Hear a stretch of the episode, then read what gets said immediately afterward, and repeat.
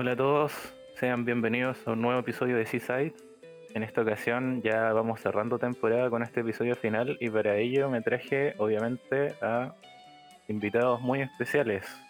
Por primera vez en este programa les presento a un conocido de la casa, el señor Jeff Dastora. Hola, hola Scholz, ¿cómo estás? Eh, Espi también, ¿cómo estás? Eh, por primera vez y al fin estoy en Seaside. Es un placer para mí estar aquí con vos. Este proyecto tan bonito que empezaste, que soy muy fan de él porque me gusta mucho el contenido y el enfoque que le das. Siempre trato de dejar eso en los comentarios y que invito mucho a la gente a seguir. La verdad es que sí, es un programa que tiene mucho potencial y que ojalá dure por mucho tiempo. Muchas gracias por eso. Y bueno, eh, me, me spoileaste lo de Espi, pero sí, también tenemos al señor Espi. Pues nada, pues muchas gracias por invitarme como siempre, Chos. Ya el tercer programa, este paso ya me quedo fijo aquí, ¿eh? Podríamos evaluar eso. Pero bueno, eh, Jeff viene de, para quienes no conozcan, no creo que no lo tengan claro porque se menciona bastante, él tiene un podcast llamado La Inditeca Podcast. No sé qué puedes contarnos de ese proyecto. Bueno, sí, a grandes rasgos, la Inditeca es algo que me inventé yo porque me fascinan los juegos independientes y quise hacer algo relacionado a ellos para darles la mayor exposición posible desde pues mi pequeño canalcito. Ya llevo más de un año con el podcast, básicamente, entonces lo pueden escuchar en, YouTube, está la versión en video, o también las versiones en audio, que serían las plataformas de siempre, ¿verdad? iBox, iTunes, Spotify Google Podcast. Y obviamente la idea es siempre hacer análisis o hacer tops o hacer algo relacionado a los juegos indie.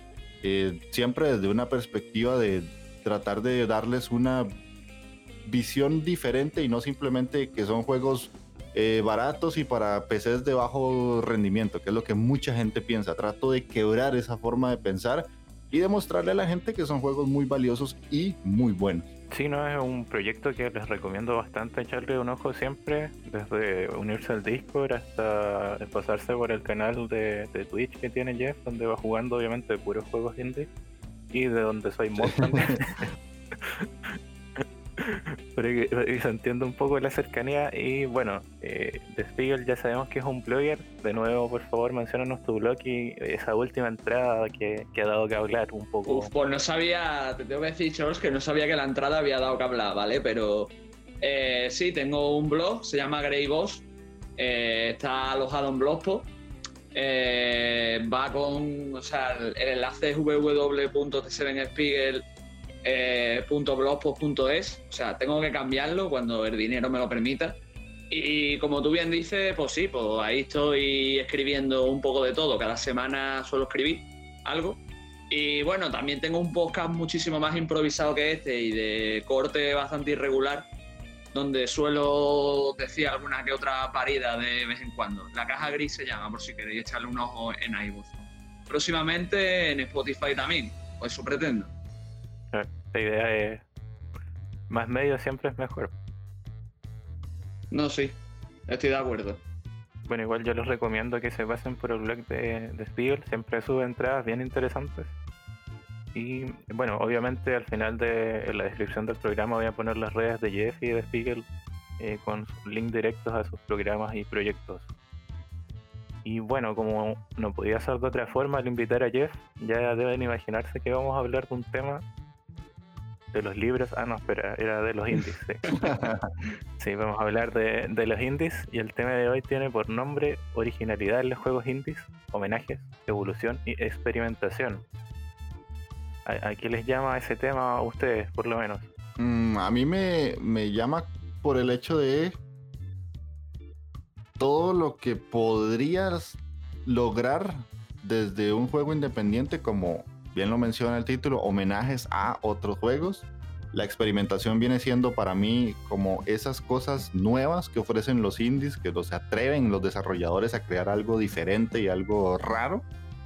Y siento que por ahí va a tirar el tema. Sería como esa relación entre lo nuevo que se ofrece y además eh, tratar de conservar lo clásico del videojuego, que es lo que más nos gusta.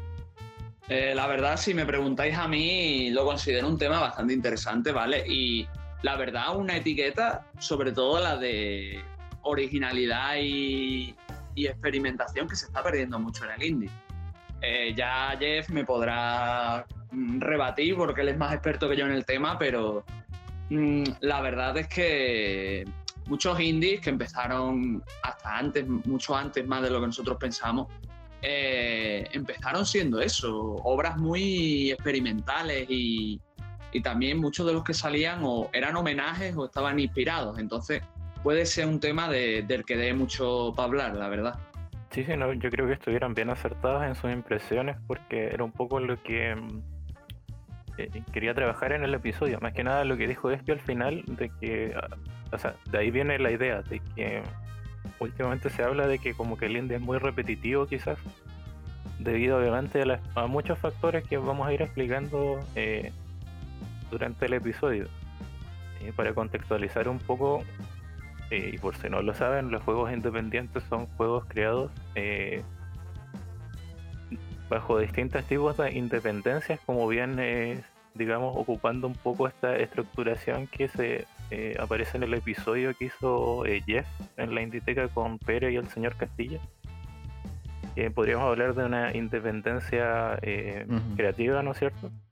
O sea, la libertad de crear un juego a tu antojo sin limitarse, no sé, quizás poner una opinión política, quizás signos culturales o tratar temas complicados. Y después tienes, bueno, la independencia financiera, es decir, que se hizo con dinero de tu propio bolsillo y sin recurrir a otros terceros, que quizás te pueden exigir o cortar de manera editorial eh, tus trabajos. Y obviamente igual la, independencia de publicarse, que sería otra, que es que muchas veces hay desarrolladores que no tienen los recursos para, publicar su juego en Steam o en otros sistemas y tienen que recurrir precisamente a editoras que a veces le exigen cosas y otras veces no pero eh, de manera muy resumida son juegos creados por eh, gente que eh, muchas veces amateur, otras veces ya con experiencia en otras empresas, casi de manera artesanal, digamos, no, no de una manera tan corporativa o, empresarial. Obviamente siempre hay casos que escapan a, a, esta temática, pero ha sido muy frecuente, digamos, desde el año 2008 en adelante, pero su historia empieza mucho antes. Digamos que por decirte, un juego independiente que obviamente ya, obviamente no, o sea, que uno ya no cree que lo es, sería mm. Doom, ¿no es cierto? Que fue creado, si no me equivoco, por dos personas, quizás con terceros, eh, como apoyando algunos retoques, pero en un garage. Muy americano todo. Entonces no es algo como que está, no es algo nuevo, pero sí que ha explotado, digamos que por eh, la democratización, digamos, o el libre acceso a, motores gráficos, por ejemplo, a herramientas de desarrollo más intuitivas que permiten que cualquier persona con las ganas, obviamente, de aprender pueda desarrollar un juego, por muy pequeño que sea. Que realmente estoy de acuerdo con tu definición, Chol. Lo que pasa es que yo creo que con el devenir del tiempo ya lo indie con perdón nuevamente de Jeff, eh, se ha convertido, por lo menos para mí, en más una etiqueta. Porque ya hay muchos requisitos de eso que no se cumple exactamente, ¿sabes? Porque tenemos empresas AAA que hacen indie o que hacen juegos de corte indie. Tenemos juegos de corte indie que salen en determinadas plataformas o bajo determinado patrocinio. E incluso tenemos a estudios que eran AAA, se, se separan y forman estudios que también hacen indie, ¿sabes lo que te quiero decir? O sea que, que es una definición que, que, si te quedas en lo básico, yo creo que, que sí, que, que, básicamente puede ser eso, pero a mí me da la sensación de que es una etiqueta ya que, que puede dar mucho más. No sé, qué, no sé qué opinaréis vosotros, la verdad.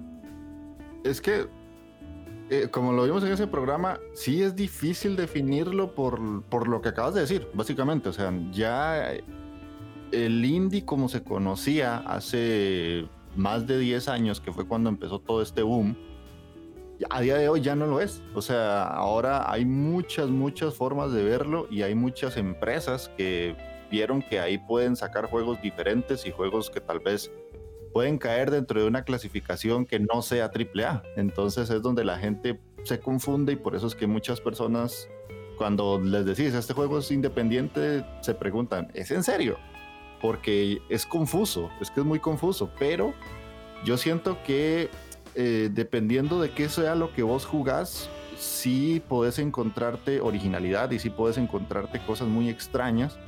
Porque si vos te vas a Ichio, pues ahí sí vas a encontrar indies muy raros y muy diferentes. O si vas a buscar eh, creadores que están empezando. Pero es que también hay que tener un, como una forma de ver la industria. Al final mucha gente hace juegos y todo, sí, pero porque quieren vivir de esto. Y hay ciertas reglas que hay que cumplir para, para que ciertos jugadores te compren el juego. Porque vos puedes hacer un juego de una paloma que hace un viaje hacia el universo y se mete en una nave espacial y esa cosa es una cosa fumadísima que no tiene sentido. Pero ¿cuánta gente te va a comprar eso? Pero si llegas y haces un Metroidvania, pixel art, ta, ta, ta, y cumplís ciertas características, eso posiblemente te va a vender un poquito más. Y ahí es donde empezamos a pensar que ya no hay originalidad. Eh, si se me permite otra vez, eh, básicamente estoy de acuerdo contigo y a la vez no, Jeff. O sea, pienso que sí, que, que, es cierto que tienen que comer y tal, pero yo pienso que también somos nosotros como usuarios, o sea, tenemos el papel, ¿no? De, de abrir nuestra mente y probar nuevos tipos de títulos, ¿no? Y no probar simplemente lo más, por así decirlo, comercial, porque incluso el indie tiene su rama comercial, ¿no? Que es un poco, creo que lo que tú has estado comentando. Entonces, considero que, mm. que sí, que por ejemplo, yo por ejemplo no uso Ichio, ¿vale? Pero, y, pero lo conozco, ¿vale? Pero sé que hay mucha gente que a lo mejor sí se animaría a probar obras más experimentales que no vas a encontrar en otros sitios, por ejemplo, que no sea Ichio, ¿sabes lo que te quiero decir, no? Entonces, también es una manera de que deberían ese tipo de títulos a lo mejor, eh, por así decirlo, publicitarse más o, gente como tú, Jeff, eh, encargarse más de divulgar ese cierto tipo de obras, ¿no? Yo qué sé, ¿sabes? Pero juegos experimentales indie Avio, siempre. Lo que pasa es que el, tema, bueno, y también originales. Pero ahora está imperando mucho esa necesidad de, comer y de que mucha gente se quiere ganar el pan o quiere ser alguien a través de hacer un videojuego y pasan estas cosas, ¿no? Por lo menos esa es mi opinión. Claro, tiene que ver igual con un tema de, bueno, de público, en parte, siempre estamos hablando de videojuegos, recordamos que es una industria, así que oferta y demanda. Obviamente, yo sé que, por ejemplo, hay mejor cada día los juegos experimentales, curiosamente, los jugadores menos, eh, digamos, no me gustaría decir casual, pero no tan experimentado, se podría decir, en, eh, en jugar a títulos. Cuando encuentran estas obras distintas, en realidad son quienes más lo disfrutan obviamente como uno como ya persona que disfruta los videojuegos igual le interesa ir probando eh, cosas distintas. Pero o sea es complejo porque llegar a que presentar o que triunfe un juego experimental eh, depende de, tienes que tener entre comillas un poco de suerte. Y quizás muchas veces no el apoyo de, los apoyos necesarios. Muchas veces digamos que las editoras eh, obviamente tienen sus conteos de factibilidad para ver si realmente algo es como eh, va a vender o no. Incluso con cosas que piensan que sí, a veces se equivocan. Me acuerdo que le pasó a Devolver Digital con no me acuerdo qué título en específico que en realidad no, se vendió nada. Así que, eh, o sea, igual es como un, tema complejo. Pero como venía diciendo, o sea, me gustaría igual eh, darles como un pequeño ejercicio de, para demostrarles el tema de la originalidad eh, no sé, cuando llegaron a jugar videojuegos eh, de pequeños, yo, o sea, probablemente quizás no a todos les pase esto. ¿Alguna vez jugaron un título o después de terminar algo dijeron, pensaron en me gustaría que esto fuera así o, o crear un juego que, una secuela de algo porque no había?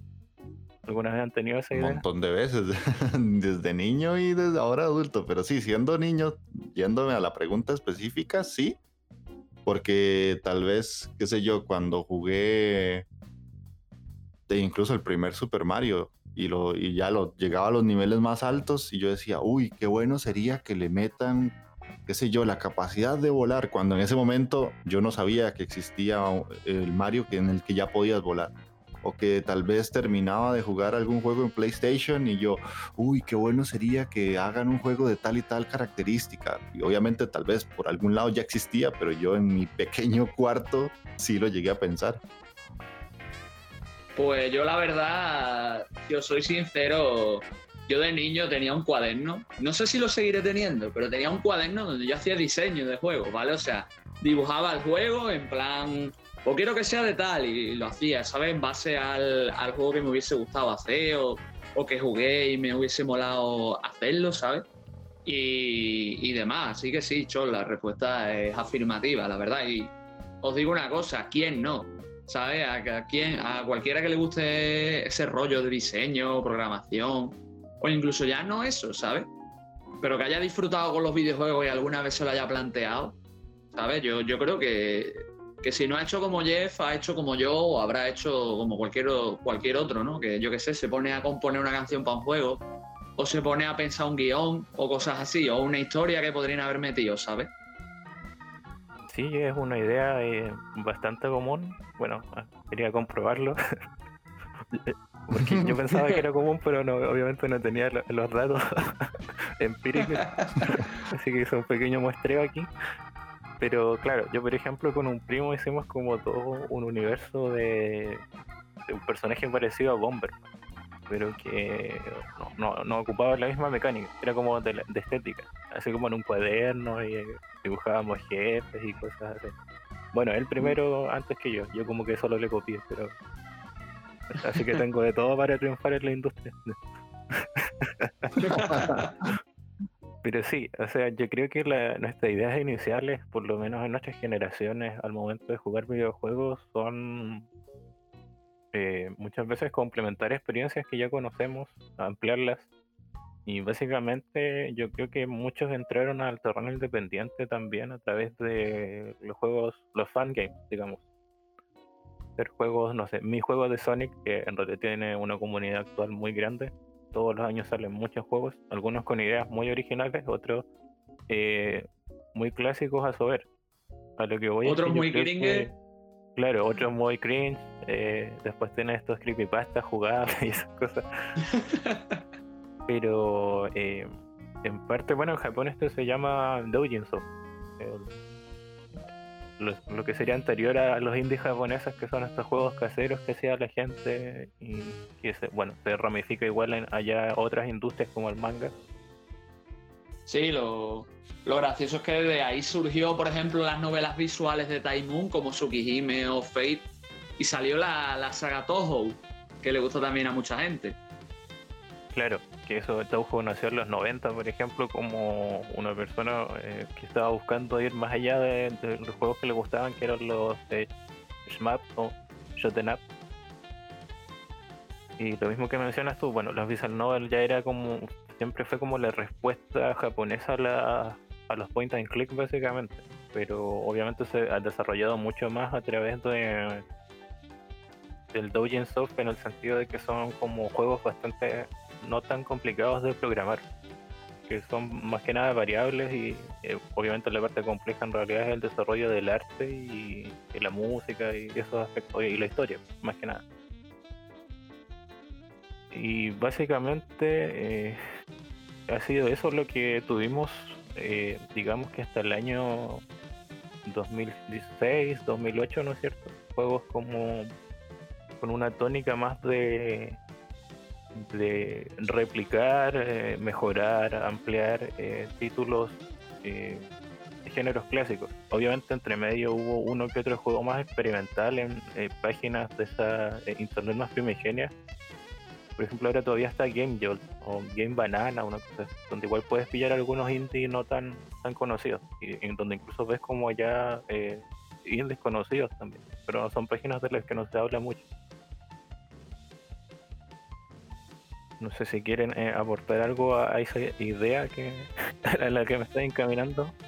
La verdad es que yo, yo iba a decirte algo que yo experimenté. Es que no sé si llaman los juegos indie, porque eh, en primer lugar hay una cosa que te quería decir, Chols, que yo pienso que realmente los juegos indie son más viejos. Creo que dieron el boom cuando tú dices, pero son más antiguos.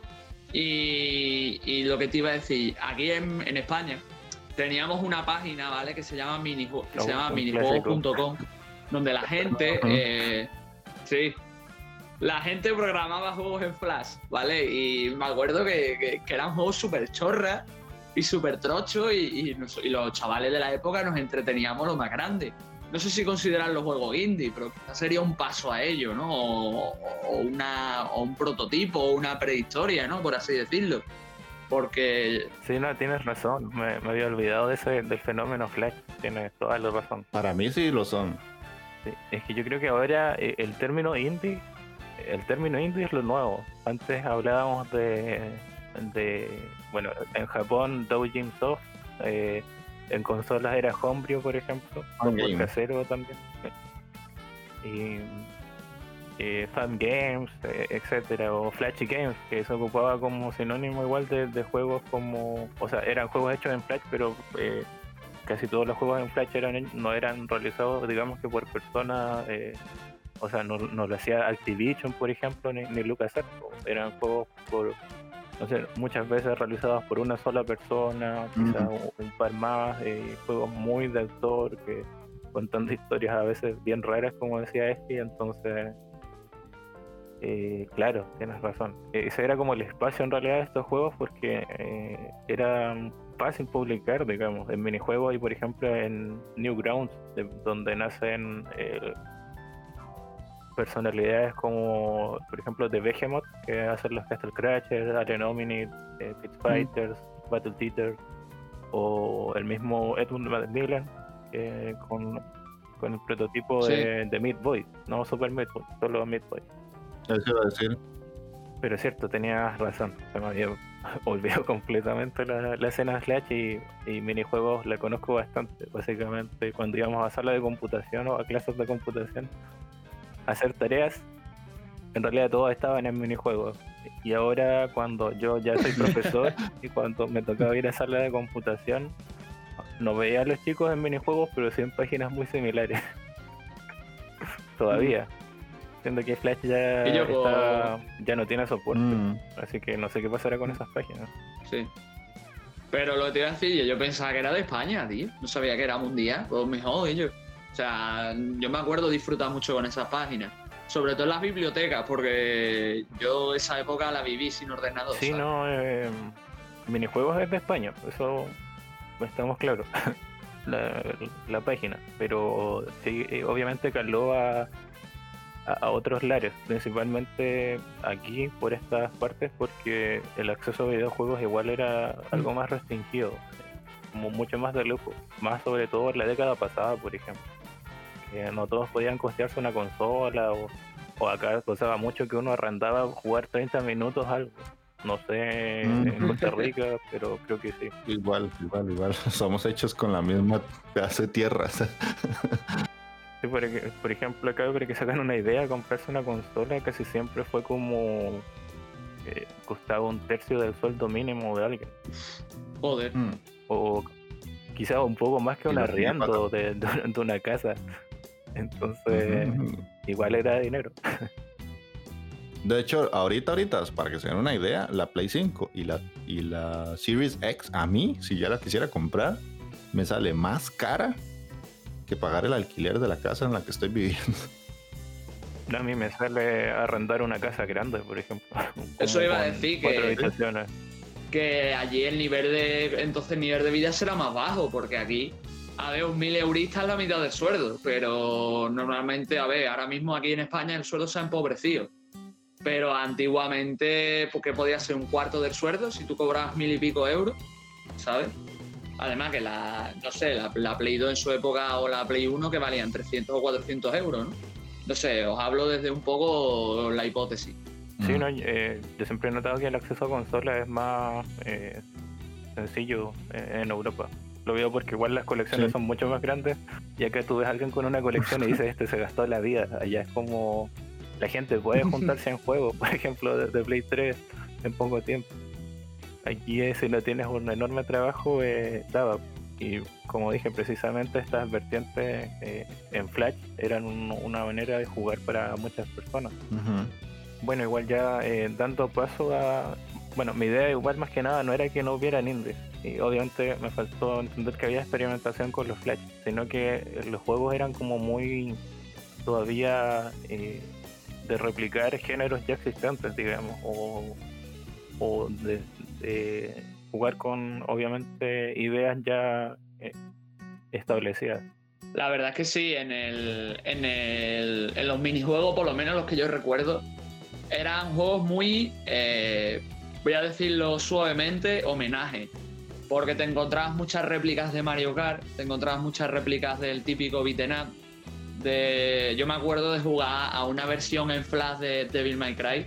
Digo una versión en Flash porque el juego se llamaba Devil May Cry y no era Devil May Cry, vosotros me entendéis. Era un, era un hack and slash de estos Mm, plataformero que se ve en 2D, vista lateral. Y, y eso era muy mm. común, pero porque, como tú has dicho antes, Chols, aparte de que supongo que en vuestras zonas había gente que no podía acceder a, a ciertos títulos, a ciertas consolas, aquí en España, sí es verdad que muchos que jugamos a minijuegos éramos niños o adolescentes y no teníamos un poder económico súper alto. Entonces, a lo mejor permitirnos ese tipo de obras, pues nos podíamos permitir una, ¿sabes? Entonces, como nos permitíamos una o dos, o a lo mejor nuestro colega nos hablaba del juego, pues lo veíamos en minijuego y nosotros pensando, uff, pues podré jugar en el ordenador este al Devil May Cry. Luego lo ponías, te llevabas la hostia, pero bueno, por lo menos te entretenías un rato. Sino como idea igual, eh, recordando, eh, precisamente reforzando un poco esta teoría, es que un ejemplo muy clásico, de, igual de juego independiente, digamos, o, casero, es eh, Jana Sisters. Eh, no, sé si lo conozcan, quizás conozcan las interacciones más nuevas, pero el primero eh, fue como una conversión, un porta de microordenadores de prácticamente una copia descarada de lo que era Super Mario. Sí, conozco el nuevo. O, el famoso. Sí, sí, que que la licencia ya se fue, fue pasando en el fondo de, manos por distribuidores europeos. Pero el primero eran dos personas, dijeron ah, queremos hacer este Mario. Bueno, lo mismo que los creadores de Doom quisieron, creo que Mario, no sé si el 1 o el 3 como para PC y fueron los primeros como en teoría en implementar ese scroll lateral en, en una computadora que no que era algo complejo de hacer con un desplazamiento fluido o ya más viejos, hablemos de las modificaciones como Miss Pac-Man, que no lo hizo Namco. Pero seguían siendo en el fondo los mismos títulos, eh, dándole una vuelta de tuerca ingeniosa de, por otras personas. Sí, yo es que de la época. No, no, yo no me acuerdo de ninguno. Yo no me acuerdo de ningún juego así de ese tipo. O sea, es que cuando yo les he contado a ustedes, pero fuera de programa, ¿verdad? Que yo nunca tuve consolas y la primera PC yo la tuve hasta los 19 años. O sea, yo tuve mi PlayStation 1 cuando ya estaba el Play 2. Entonces, todo ese tipo de cosas, y juegos similares a eso, lo que fuera, yo no los conocía. O sea, básicamente aquí estoy aprendiendo porque no sabía nada de eso hasta ya muy, muy adulto, pero porque conocía internet. Fuera de eso ya no tenía como más información. Sí, bueno, yo igual no, es como algo que viviera, eh, digamos, directamente a, grandes rasgos, sino que es más de, en el fondo, ir investigando cosas porque soy una persona muy curiosa. Así que paso consumiendo como información de curiosidades, eh, investigo desarrolladoras y etcétera, o veo documentales a veces. Yo, chicos, os iba a decir que realmente, si lo pensáis, también está todo el tema de Doom, porque es verdad que salió Doom, pero Doom ha tenido, creo que hubo un momento, no, eso ya me podéis corregir. Si se filtró o se liberó el código, no me acuerdo. Y la gente. Se liberó. Vale, vale. Y la gente en PC pues, hacía sus propias modificaciones de Doom. Y ya no solo eso, Chol, me estoy acordando un vídeo que vi sobre la era de Spectrum y demás aquí en Europa y hubo mucha gente que también hacía sus propios videojuegos, que hacía modificaciones de los videojuegos de consola y las adaptaba para Spectrum y cosas por, por el estilo, ¿sabes? Claro, retomando un poco igual, por ejemplo, lo que hizo eh, Roberto Williams de Sierra, ella igual comenzó como desarrollando una aventura eh, conversacional que se llamaban anteriormente, basado en un juego que en realidad encontró por ahí, que se llamaba The, Gate, creo, no, recuerdo. pero eh, el fenómeno de los microordenadores no es algo que maneje mucho porque aquí no, no triunfaron demasiado, digamos. No, aquí tampoco. Aquí es muy, o sea, existieron, pero en muy contadas ocasiones alguien te va a hablar de, un- por ejemplo, un Spectrum o de otros or- ordenadores de, de la época, un MSX, por ejemplo, que yo los conocí ya, no sé, hace cinco años, seis, como empecé a interiorizarme un poco, quizás probé un poco el catálogo por ahí, Sí. o el Commodore pasa- 64. Lo que pasa es que a mí en el caso, yo conozco por historia, pero tener no he tenido ninguno. Porque cuando, cuando calaron aquí yo era, yo creo que no era ni un proyecto de vida, ¿sabes? O si lo era, y si, lo- o si lo era sería un niño. O sea que un niño no se va a poner a configurar un ordenador, ¿sabes? Lo normal es que te den una consola y ya está, que es lo que tenía yo. Y poco más. Mm. Claro. No, y lo que hablabas de Doom es, bueno, fue bueno porque los mismos desarrolladores se dieron cuenta que la gente modificaba su juego. Lo buscaba hacer más difícil o le metía una que otra cosa y ellos mismos otorgaron las herramientas para crear los WAT.WAT, que son eh, el formato que ocupaban en los niveles del Doom. Entonces la gente empezó a crear niveles y modificaciones, e incluso juegos como completos en ese formato y que es algo que se ha mantenido a día de hoy, es una eh, práctica de- bastante abierta para tu juego. Obviamente hay muchos desarrolladores que dicen que no, no quiere que por ningún motivo le toquen el juego o, o hagan algo con él. Eh, Ellos tenían esta idea contraria, un parte porque eh, antes que desarrolladores ellos fueron como jugadores de, de consola, eh, como uno al final. Que- Mm. y cuando se vieron en la, con el poder de hacer eso, eh, le dieron este giro distinto. Obviamente quizás a otras personas tuvieron la misma experiencia y no, no, no les pareció la idea porque siempre está el tema comercial, pero eh, los mods es algo que eh, ayudó bastante al desarrollo de, de videojuegos de manera más eh, personal o individual. Ok, entonces eh, llegamos a este año ya 2006 o do- 2008 donde se comienza a hablar de indies, ¿no es cierto? Eh, con títulos como el, uno bastante impresionante para la época, recuerdo el... Ay, ¿cómo se llama este? Shadow Complex. Sí, Un, metro, un Metroidvania básicamente de, en tres dimensiones Ajá. que después terminó comprando Epic. Así que si lo buscan ahora no van a pensar que no es un indie, pero en su época lo era y, y que apareció en este servicio que en, en su tiempo, porque ahora Xbox no es tan libre, eh, ayudó mucho a publicar eh, títulos de este corte, que era Xbox Live, eh, no, Xbox Arcade, si no me equivoco. eh, Xbox, eh, eh, o sea, es Xbox Live Arcade, si mal no recuerdo. Bueno, ahí igual vimos Super Meat Boy, eh, Fez, por ejemplo, que eran los primeros nombres que yo creo que a más de algunos le, o sea, los encontraban eh, extraños en el sentido de que eran muy poco conocidos. Estaba Bright también, ¿no? Que fue también muy, muy conocido gracias al Xbox Live Arcade.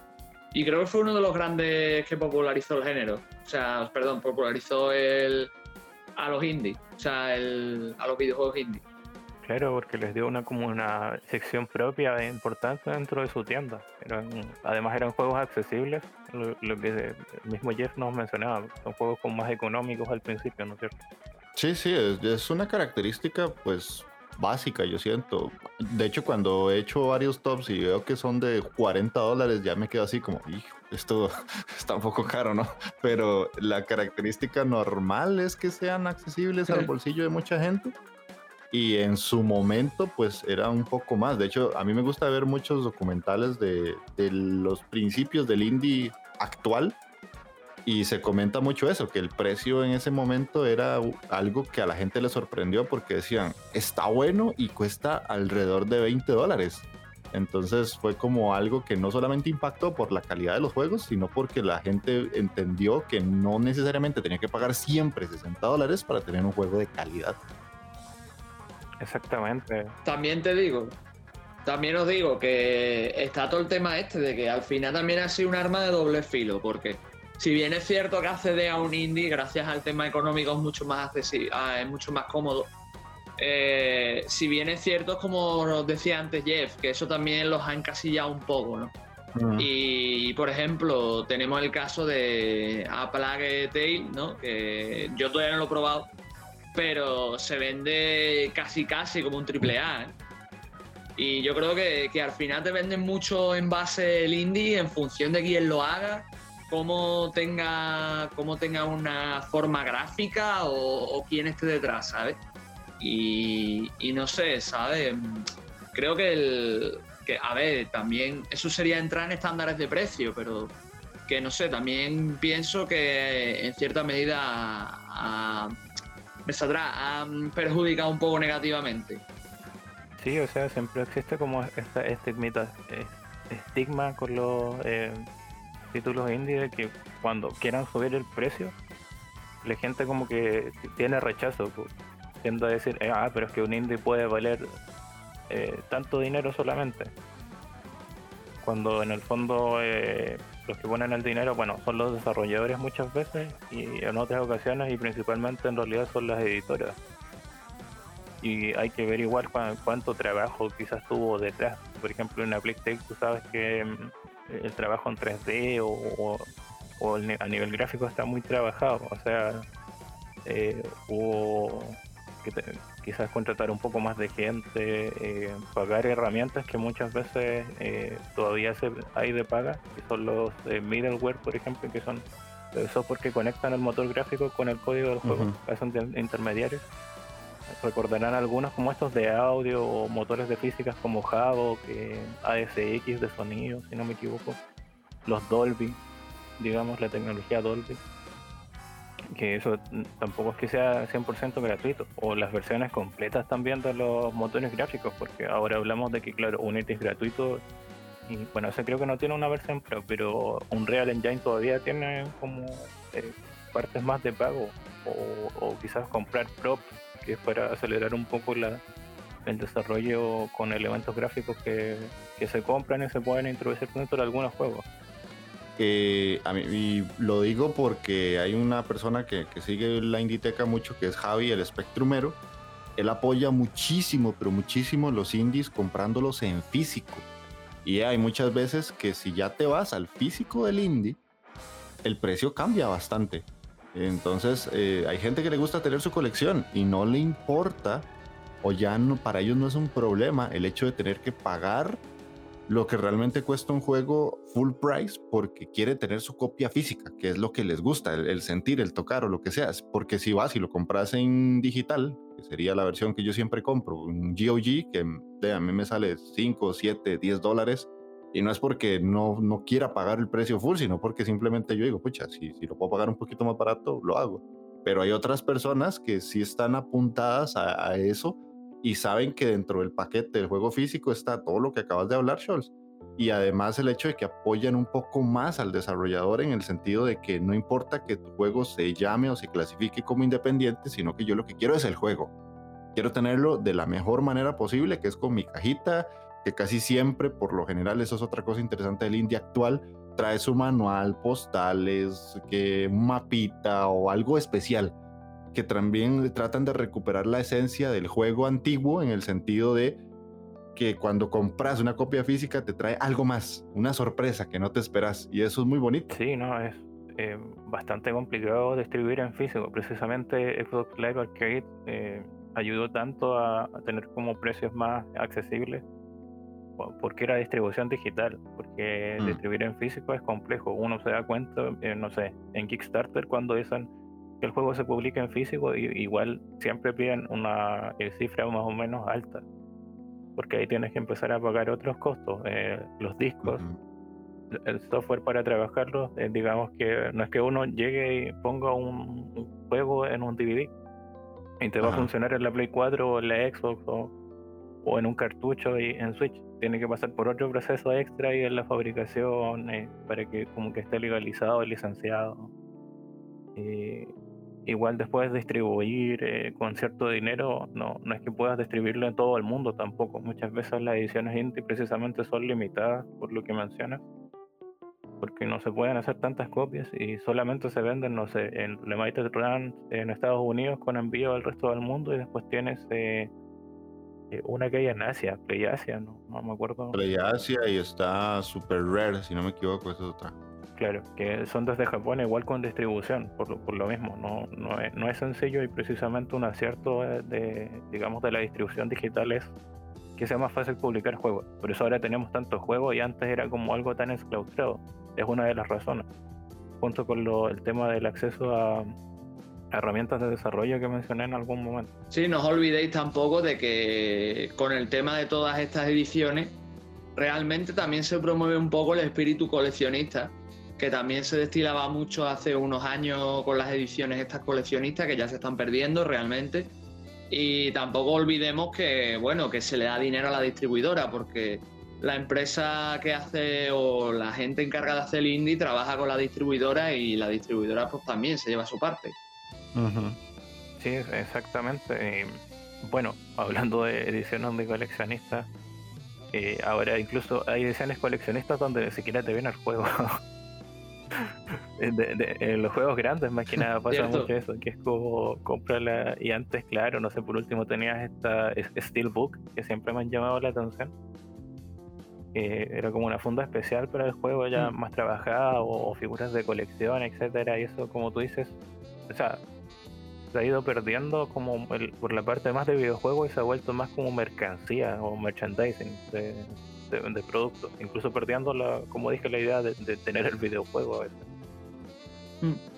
Es que, si me permitís, básicamente hay otro tema que pasa, que mucha gente, y esto no es por falta ni mucho menos, pero hay mucha, mucho indie, tiene mucha de esa parte que hemos comentado antes de homenaje. Entonces salen muchas obras que recuerdan a obras, ¿vale? De hace 20, 30 años, e incluso salen secuelas espirituales o incluso secuelas de juegos de Super Nintendo, Mega Drive y demás, que a día de hoy no son juegos AAA, son indies. Entonces, hay mucho como de ese mercado clásico de- del jugador más veterano que consume ahora mucho indie, de ese, de ese corte. Entonces, eso, ese tipo de público, muchos de ellos son consumidores de ediciones coleccionistas y ediciones clásicas. Entonces, ahí es donde encuentran ese nicho, eh, tanto distribuidoras como tiendas especializadas y en cierta medida también se aprovecha. Sí, lo que, bueno, igual íbamos a tratar un poco que Gendo definía como neo retro, ¿no es cierto? Neo Retro Gamer. El, el neo retro gamer, claro. El nuevo retro, pero sí, eh, incluso hay entes que salen, no sé, en- con su cartucho para Mega Drive, por ejemplo, o para Super Nintendo o NES, debido a la manera en que fueron programados directamente y se pueden jugar en la consola.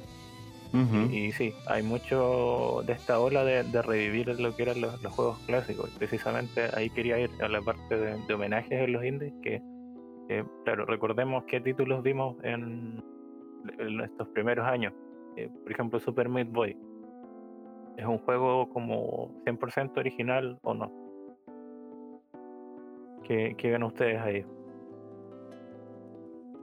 Eh, yo diría que no, y, y bueno, eso ya vengo contaminado con la opinión porque el mismo Macmillan dice que no, o sea, él ya te pone una lista de juegos a los cuales les gustaba y por qué se inspiró en tales y, y dónde viene la historia. Pues para mí no es original la inspiración ni de quién se crea, y además ya siendo muy académico y muy universitario. eh, yo tengo una idea pues muy clavada que no existe nada original porque algo se crea de algo que ya existe, entonces pero ya poniéndolo en tu pregunta, básicamente para mí la idea sí es original porque no existía nada desde mi perspectiva, ¿verdad? Yo no conozco el 100% de los juegos, Ujú. pero desde la parte jugable no es original porque... No, más bien, desde la parte jugable para mí es original, desde la parte de la idea no, porque la idea es rescatar a una... eh, a un personaje femenino que esté raptado por un enemigo. Eso es totalmente atípico y totalmente clásico y totalmente videojuego.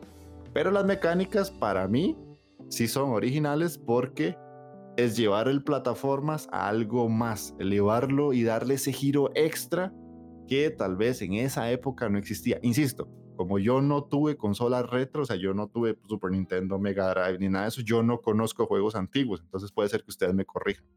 Es lo que pienso.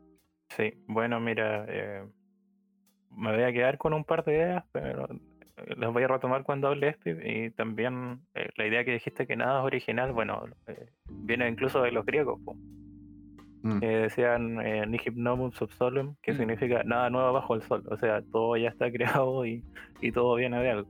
Y, ¿Qué opinas de lo que comentó Jeff o, yo? Vale, os comento un poco en general la pregunta y luego lo que me habéis comentado. Básicamente, os digo una cosa, yo creo que jugué Super Meat Boy cuando ya había salido el Wannabe de Kill the Guy, que no sé si lo conocéis. Eh, entonces no me pareció muy original en ese sentido. O sea, aparte de que sé que está inspirado en muchas plataformas como Super Mario Bros., que yo lo devoré de pequeño, o sea, es uno de los juegos que más me pasa en mi vida. Y la verdad es que me gusta mucho Super Meat Boy, pero me gusta porque coge un concepto ya existente y, también te mete una dificultad puñetera, pero sabe hilarlo todo muy bien. O sea, mm, no es cuestión de que sea original o no, porque realmente, como habéis dicho vosotros previamente, han salido muchos juegos del mismo tinte. Lo que hace a Super Meat yo creo, tan especial es ese mimo, esa precisión, esa, esa capacidad de, de decir, bueno, pues tengo un juego de plataformas, pero voy a llevarlo al máximo nivel o, y voy a currármelo lo máximo que pueda y demás. Y aunque Meat Boy es un juego exigente, nunca es injusto. Y yo creo que esa es una faceta más que se trabaja y, y dice mucho de la excelencia del juego, ¿sabes? Y creo que con eso os contesto, ¿no? No sé, porque es eso. Mm, no considero que sea original, pero es como le pasa, por ejemplo, a Half-Life 2 por poner un ejemplo triple A, ¿no? No es un juego original, pero es de los mejores shooters que existen, porque todo lo que hace, lo hace bien. No sé si me he explicado. Ajá. Sí, no, precisamente a, esa idea quería ir, que, algo sea un homenaje per se, no significa que sea malo, o que se inspire en otras cosas, o, incluso eh, calque mecánica, eh, precisamente no, no es negativo, incluso eh, muchos indies se inspiran mucho en otros títulos y digamos que han llegado a estar dentro de, lo más alto de, los exponentes del género mismo, más que obras clásicas. Pasa con los beaten up, por ejemplo, ¿no es cierto, Jeff? Y ahí tú tienes un par de nombres buenos. ah, sí. sí, sí, dentro del beaten up hay, varios juegos que eh, básicamente llegaron a, para mucha gente, llegaron a más alto que el mismo Street of Rage. Pero se me recuerda el nombre, se me olvidó. Eh, el Fight and Rage. Sí. Ese para mí es el que está como over the top de muchos. Mucha gente piensa que estoy totalmente equivocado, pero para mí no. está ahí. O Castle Crashers. Sí, sí, o sea, Castle Crashers es un juego que yo nunca me voy a cansar de recomendar. Es la combinación perfecta entre el beat'em up y la comedia. Eh, es un juego que yo siento que cualquier persona que le gusta el beat'em up o dice y jura por su vida que el beat'em up es un género buenísimo y no, sé, y no ha jugado Castle Crashers, pues está perdiendo de una de las joyas del género junto con Fight on Rage. No, y vienen muchos más en camino, eso es lo, mejor, como The Takeover, por ejemplo, que se ve bastante bien. Incluso pasa con otro género que ya, ya es cliché dentro del indie. Eh, no sé si conocen la palabra Metroidvania. que ya, claro, hay muchos Metroidvania indie. Pero eso no quita que los mejores exponentes también ya eh, sean indie. Eh, desarrollando ideas mejor que quizás Symphony of the Night, que es, una joya, o Super Metroid también, que son muy buenos juegos, pero que curiosamente se quedaron atrás porque los mismos desarrolladores eh, dejaron de, buscar, de innovar en esos títulos. Y se nota mucho en las secuelas precisamente de esas obras que beben mucho y demasiado y no, llegan a sorprender básicamente al jugador. Para mí uno de los géneros más sobreexplotados del indie, pero bueno. No, eso es, eso es fijo, o sea, eso, ese, y siempre lo voy a decir, ese, el roguelike y... ¿Qué pasa? ¿Me puedes y el Souls Like a día de hoy. Los de cartas. Ah, bueno, y ahora los de cartas son los géneros más, más explotados. Y ahí no sé si, si me estoy adelantando en el, programa. Pero sí, o sea, básicamente el Metroidvania eh, sale de una lista de 70 juegos a la semana indies. Pueden salir fácil, fácil, el 50% son Metroidvania o tienen mecánicas de Metroidvania. De hecho, yo les cuento algo muy curioso, o sea, yo no, como yo les dije, no tenía consolas en mi adolescencia ni niñez. Yo a día de hoy me pongo a jugar los clásicos de los Metroidvania y estoy seguro que ni me van a sorprender ni me van a parecer tan geniales porque yo ya estoy jugando la evolución de esos juegos gracias a los indie, porque están inspirados en esos juegos, que es lo que acaba de decir Charles. Exactamente. lo que hablamos un poco con Espia en el episodio 5, de ese contexto de que de cómo uno recibe un juego eh, puede cambiar totalmente tus ideas sobre él. Obviamente si tú juegas una idea más desarrollada, a mí me pasó por ejemplo con Majora's Mask, que para mí no me pueden decir, o sea, o sea, para mí Ocarina of Time no es mejor que Majora's Mask porque yo entré con, eh, con ese juego primero a la saga Zelda en 3D y a la saga Zelda y lo encontré tan distinto y después cuando jugué Ocarina of Time lo encontré un poco más tradicional. Que, claro, uno sabe la importancia que tuvo, por ejemplo, ese juego de Zelda, pero la manera en como yo llegué a él después eh, no, me causó obviamente el mismo impacto. Lo mismo me pasó con Final Fantasy VII, que lo jugué recién en el 2015, cuando ya había jugado, no sé, Tales of Symphonia, eh, Final Fantasy IX, eh, Xenoblade Chronicles, por ejemplo, entonces eh, me hacen eh, ideas muy distintas. Entonces tiene que ver mucho con nuestra propia percepción y obviamente la, experiencia personal. Y claro, no, te adelanto eh, con lo que mencionaba. Precisamente van apareciendo todos estos juegos, pero yo creo que desde el 2010 en adelante vamos encontrando algunos títulos más distintos, ¿no es cierto? Quizás ya ideas interesantes. ¿Se les viene alguno a la mente? La verdad, chavales, la verdad, chavales, que hablando de experiencia de juego, que os recomiendo escuchar bastante a los que no habéis escuchado el episodio, que está muy bien. Eh, me he acordado de Tales o Sinfonia, como odio ese juego. No me gustó, porque jugué los tales, jugué los tales anteriores, los posteriores, perdón, y no me gustó el Tales o Sinfonia, y lo tengo que comprar. Ah, no, eh, es duro. Y, Yo jugué como esos primero. El Sinfonia de Wii en realidad. Mm. Y después jugué, bueno, jugué en Play 3 el Sinfonia en realidad, no, no el original. Sí, yo, yo, jugué la versión de PS3 y no me gustó. Pero ahora volviendo al tema de los indies, hay un indie que se ha hablado mucho de él. Me gusta mucho, eh, lo compré, lo volvería a comprar, Shovel Knight. Creo que es el único indie que hace homenaje pero homenaje de verdad, porque todo es homenaje, pero aún así es un juego que me encanta. Y yo qué sé, tío. ¿Y cuándo vamos a hablar de Minecraft, chavales? Que también ha hecho escuela.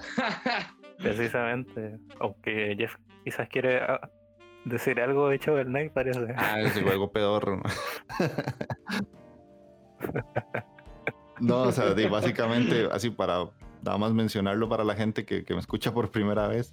De hecho, el Knight para mí es la razón principal por la que yo tengo la Inditeca y a partir de todo eso es la razón principal por la que estoy aquí, los conozco a ustedes y todo ha ido generándose en mi vida. O sea, fue un juego que para mí me cambió. O sea, todo lo que yo tenía, la percepción de los juegos independientes, porque antes de Shovel Knight ya había jugado algunos obviamente, pero cuando yo lo jugué, yo dije, pero ¿qué es esto? Es lo que me gustaba de, de niño, o como decimos aquí, de chamaco, y tiene lo moderno, porque tiene una música muy buena, porque los personajes son diferentes, porque es un caballero con una pala. Ya, quítate la espada, no existe la espada, no existe el escudo.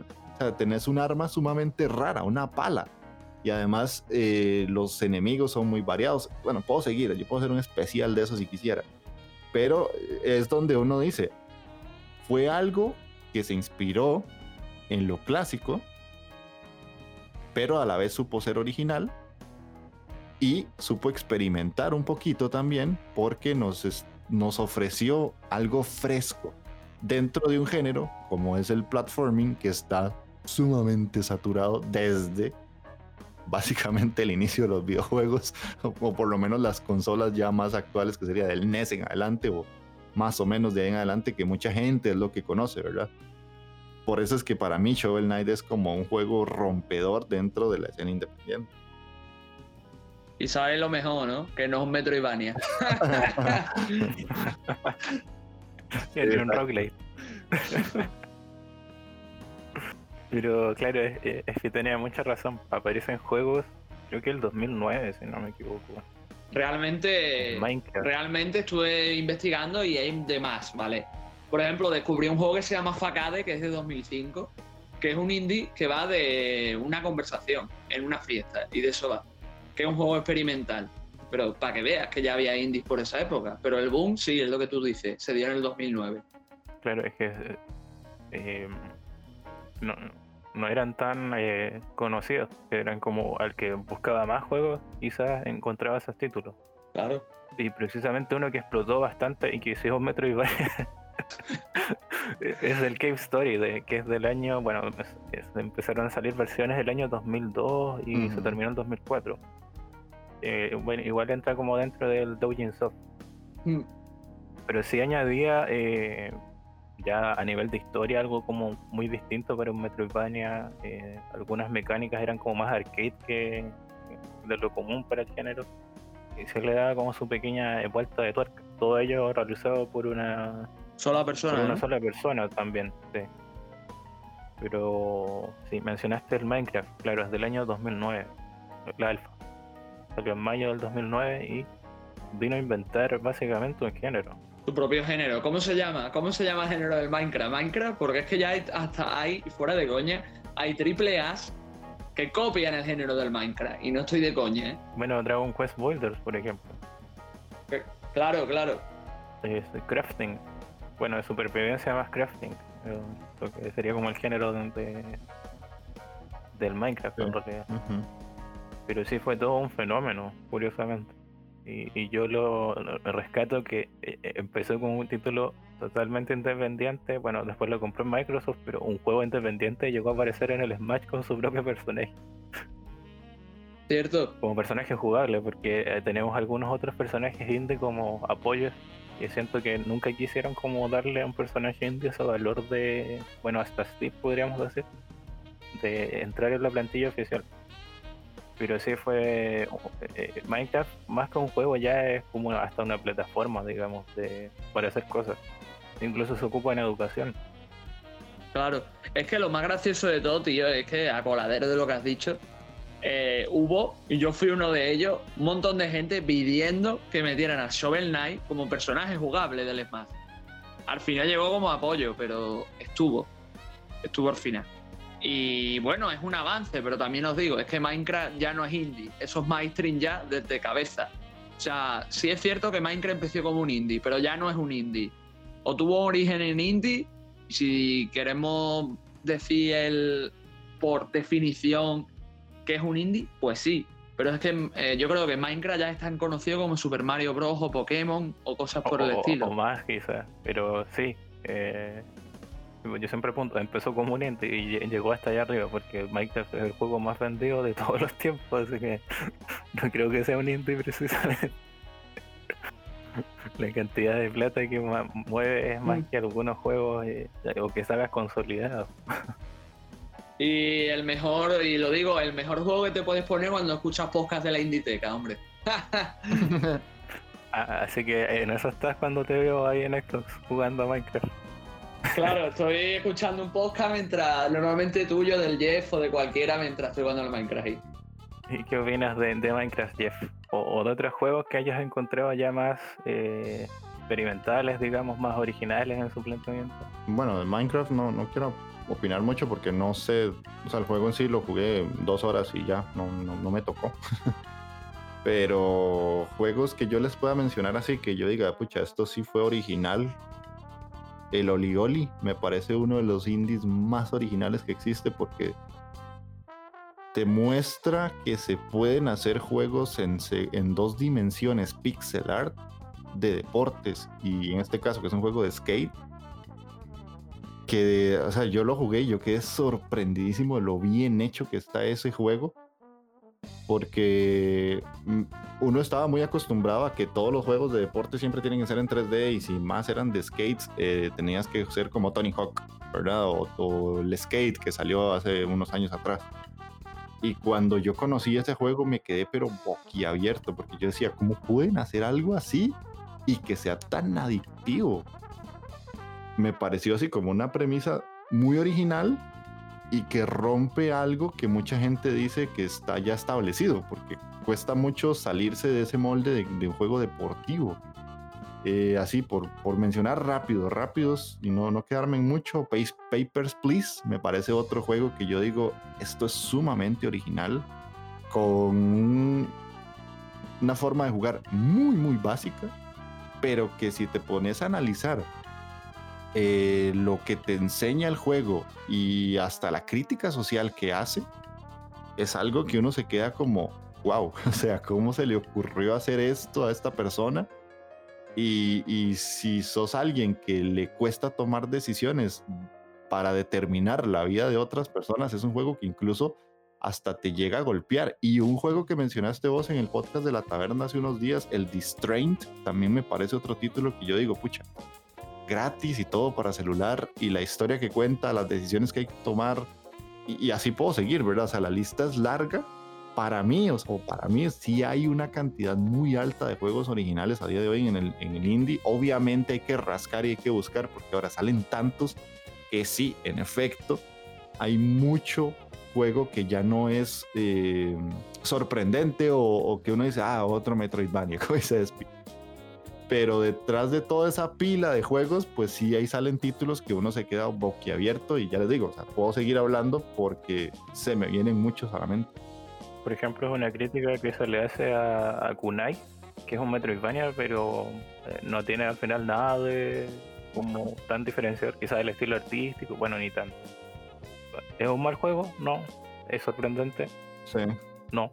Entonces, según la persona, si no has jugado a otros Metroidvania, te puede gustar más o menos, yo creo. O para pasar el rato, si te gusta el género, está bien. Pero no, va a ser así tan sorprendente. Eh, ¿Qué ibas a decir, Steve? Ah, pues sí. Eh, a coladero también de lo que has dicho, que sí, a ver, yo no tengo nada en contra del Metroidvania realmente, pero yo soy el típico que come todos los días hamburguesa y a la semana me canso de la hamburguesa, no sé si me entendéis. Entonces, pues, pues por eso, eso es lo que me pasa con el Metroidvania. Con el roguelike depende, porque no lo juego tanto, ¿sabes? Pero también me pasa un poco. Además, pienso que el roguelike, en ciertos aspectos, sí hemos tenido variedades más originales, ¿sabes? Pero eso si queréis los tocamos ahora. Quería responderte, Jeff, que sí, Oli Oli me parece de lo mejor que he jugado, sobre todo como, Realmente sí tiene de Tony Han, porque realmente los Tony Han originales eran muy arcade y Oli Oli coge mucho de eso. Pero sigue siendo un juegazo y para mí tiene las mejor, una de las mejores bandas sonoras de todos los indie que, he visto en mi vida, ¿eh? Pero literal, o sea, es música electrónica, pero vaya música electrónica, es un temazo puro y duro. Tengo yo toda la banda sonora en el móvil, ¿sabes? De lo buena que es. Y quería comentar un juego a, coladero de lo que ha dicho Jeff de juegos originales, que no sé si lo conocéis, que se llama Everyday in the Summer Dream, que básicamente es un juego de menos de una hora, que salió en el 2009 y es bastante experimental, que trata de un hombre que básicamente vive su día a día en una oficina y solo tiene cinco pantallas, ¿vale? Que es su casa, la oficina, un rascacielos y la calle, ¿vale? Y un par más. Y, y, la, y el juego va de que el tío está en el rascacielos decidiendo si tirarse o no. Entonces, si se tira o no, cambia totalmente el juego, ¿sabes? Si no, es, pura monotonía, o si no, el tío se tira y su mundo se destruye y pasan cosas en el juego. No quiero tampoco dar muchos detalles, porque el juego no sé si a día de hoy se podrá conseguir. Yo lo jugué, digamos, de una manera un poco ilícita. Y. Y aún así dura menos de una hora y lo recomiendo bastante porque, a ver, no, no es un Metroidvania, ¿vale? No, no te vas a quedar con el culo roto ni, ni te va a cambiar la vida para siempre, ni va a ser uno de esos juegos que merece la pena invertir 15 euros, pero yo que sé que como experiencia así más experimental o, o más original de indie puede ser interesante. Y ya os a vosotros, que me he extendido bastante ya. Mira, no lo conocía, lo, voy a buscar. no, no, más bien ahora pasanos el nombre porque sí, yo tampoco lo conocía. Mm, de hecho, no quiero dejar de mencionar dos que me parecen que son rompedores hasta cierto punto, que uno es el Outlast. Para mí Outlast vino a revolucionar y sacudir la industria de los juegos de terror porque estaba muerta o por lo menos el camino que estaba tomando fue como, eh, vamos por donde no deberíamos ir y, esta gente vino y fue como, pucha, no, sí se pueden hacer juegos buenos de terror a día de hoy. Y otro que puede ser que ustedes me lo, me lo digan, no, Jeffrey, estás mamando, es el Overcooked. ¿Por qué? Porque me parece, me parece un juego tan divertido, con unas mecánicas tan absurdas y que a la vez revive para mí esa, esa sensación de disfrutar el jugar a la, con otra persona a la par a esos juegos que uno dice una más y una más y una más y una más que yo digo, pucha, hace, hacía rato que yo no tenía ganas de sentarme con alguien a jugar un juego como Overcooked. No sé qué piensan ustedes.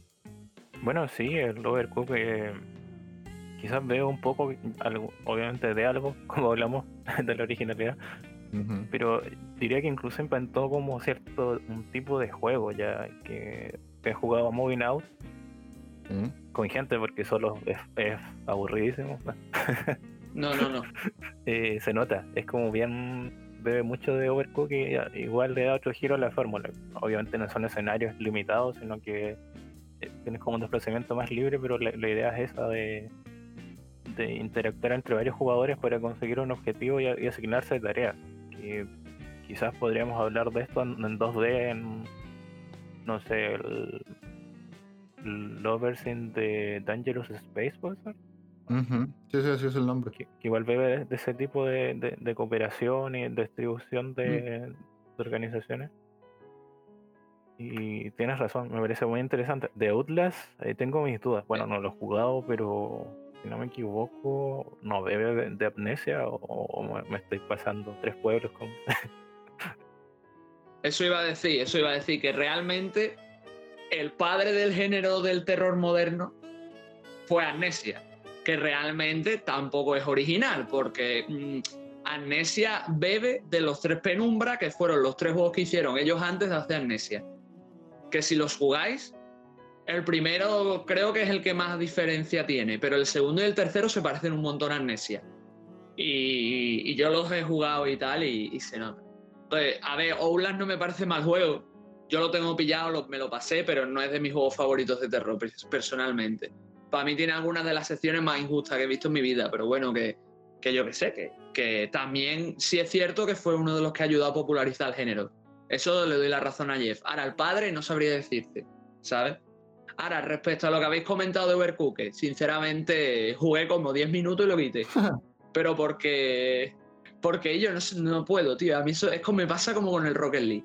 Que yo en esos juegos, como no tienes todo el control de la situación, eh, como juegues con alguien, te enfadas con esa persona. Entonces yo prefiero no jugar a esos, a esos juegos porque suele haber marroneo, ¿sabes? No por otra cosa, pero sí es verdad que es bastante original. Y es mucho de la comedia mecánica, como por ejemplo hace este juego, que no me sé el nombre, me lo podréis decir vosotros.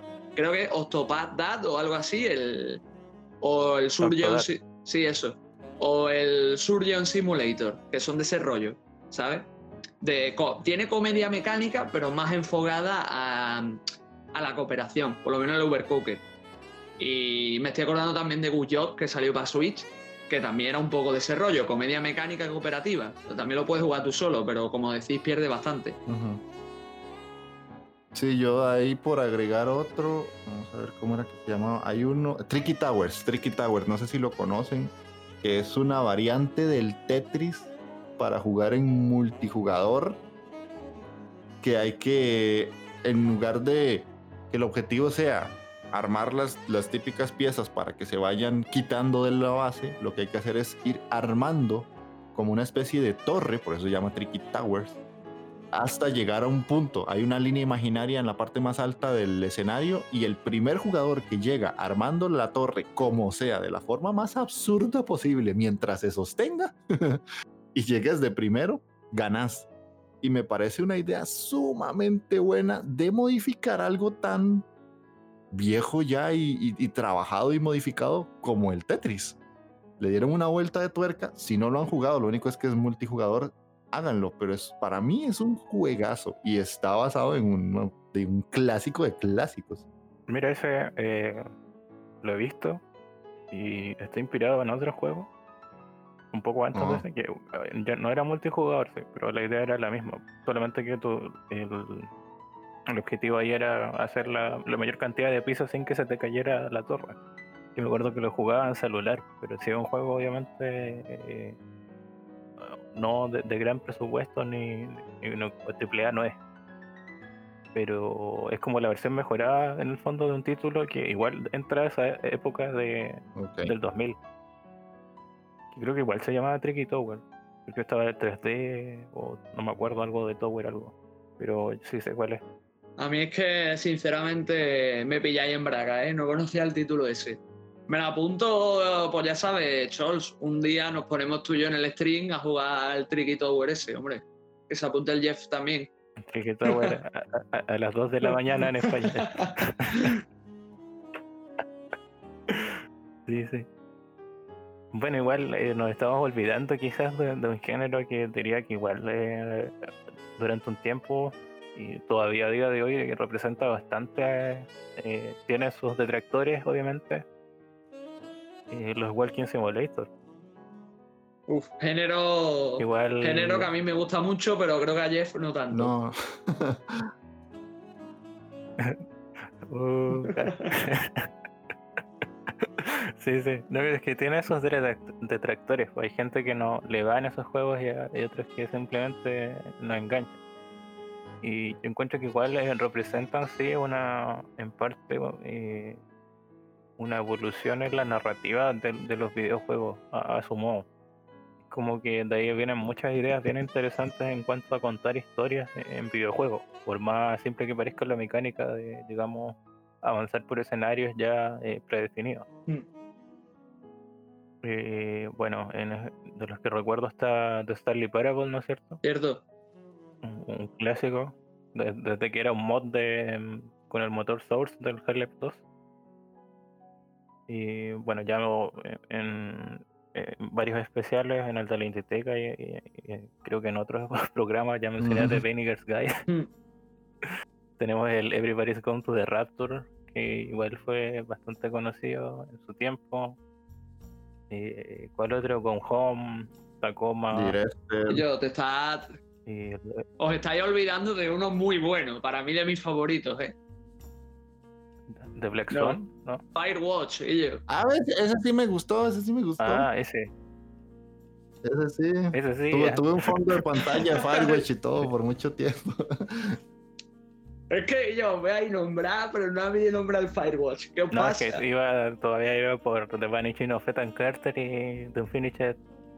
No, ¿cómo es que se llama eso? The Unfinished. Recuerda, recordate que, que Schultz es historiador, entonces tiene una estructura de años. ¿sí? Pero yo de, manera lineal o por último hacia adelante y hacia atrás. Pero sí, es un género que digamos que parte de esta evolución de, los indies. Después encontramos ya títulos completamente experimentales eh, buscando contarnos historias como Dragon Cancer. Sí. Aunque ese... Es un juego de, bien eh, o sea, complejo es lo que trata también. Pero ese es duro de cojones, ¿eh? Es como Fragmented Minds, que no sé si lo habéis jugado. Vamos, está en el pase y todo.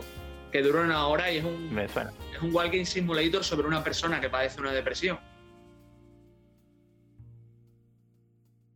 Sí, pues el de Dragon Cárcel es de un desarrollador contándole, contándote que la historia de su hijo que tenía cáncer, un hijo pequeño. Sí, sí y creo que ganó, ganó hasta un premio. Mm. Bueno, no, es gran cosa, digamos, ganar un premio de Game Awards a, día de hoy. Sí, que lo diga. Es eh, eh, que se puro populismo.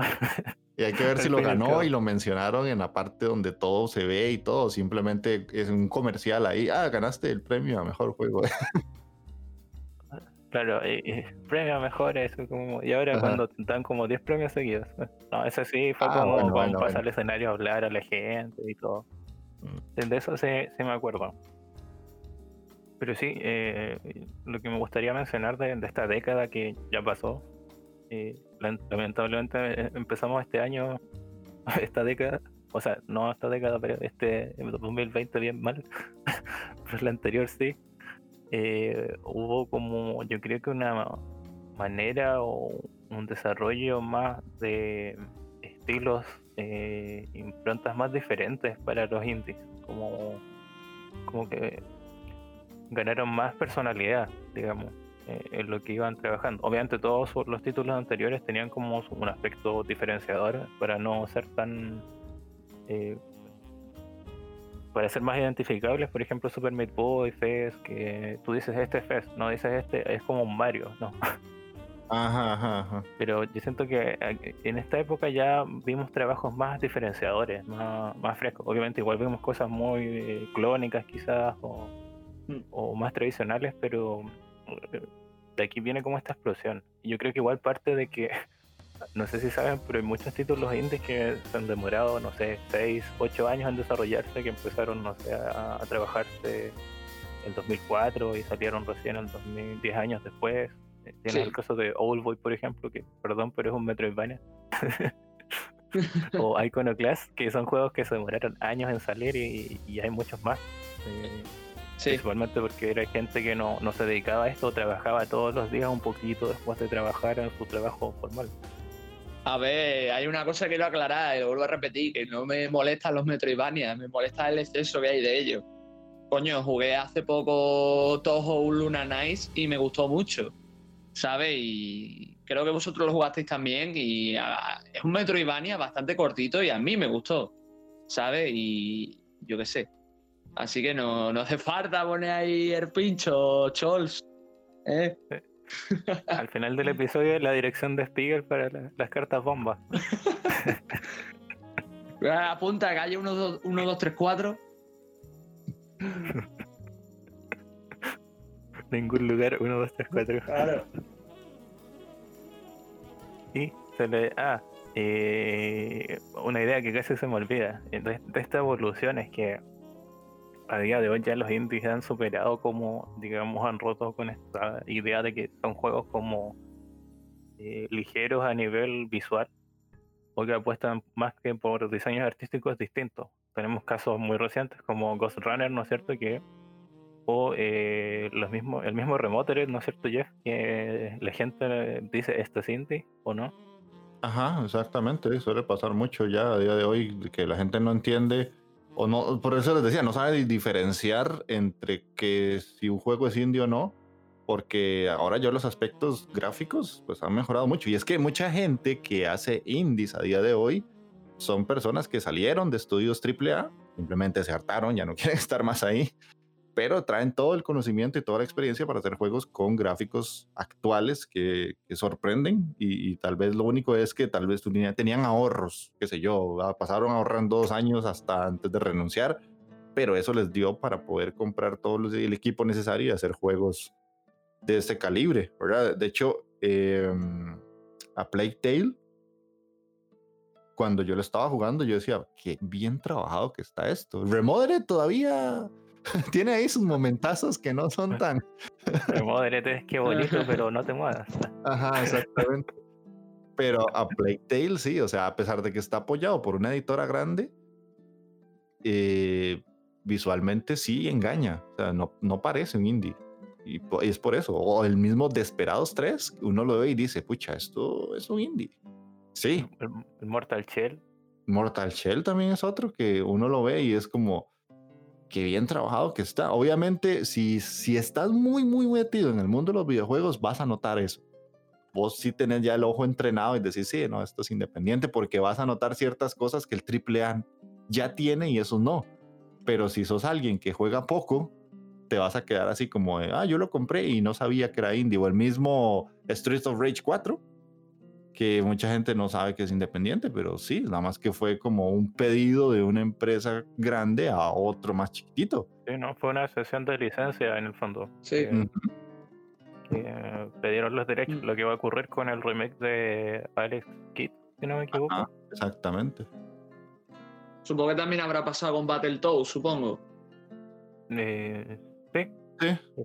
Precisamente. Eh, fue un era una empresa que trabajó eh, haciendo estas labores de apoyo para ciertos aspectos de Sea of Thieves.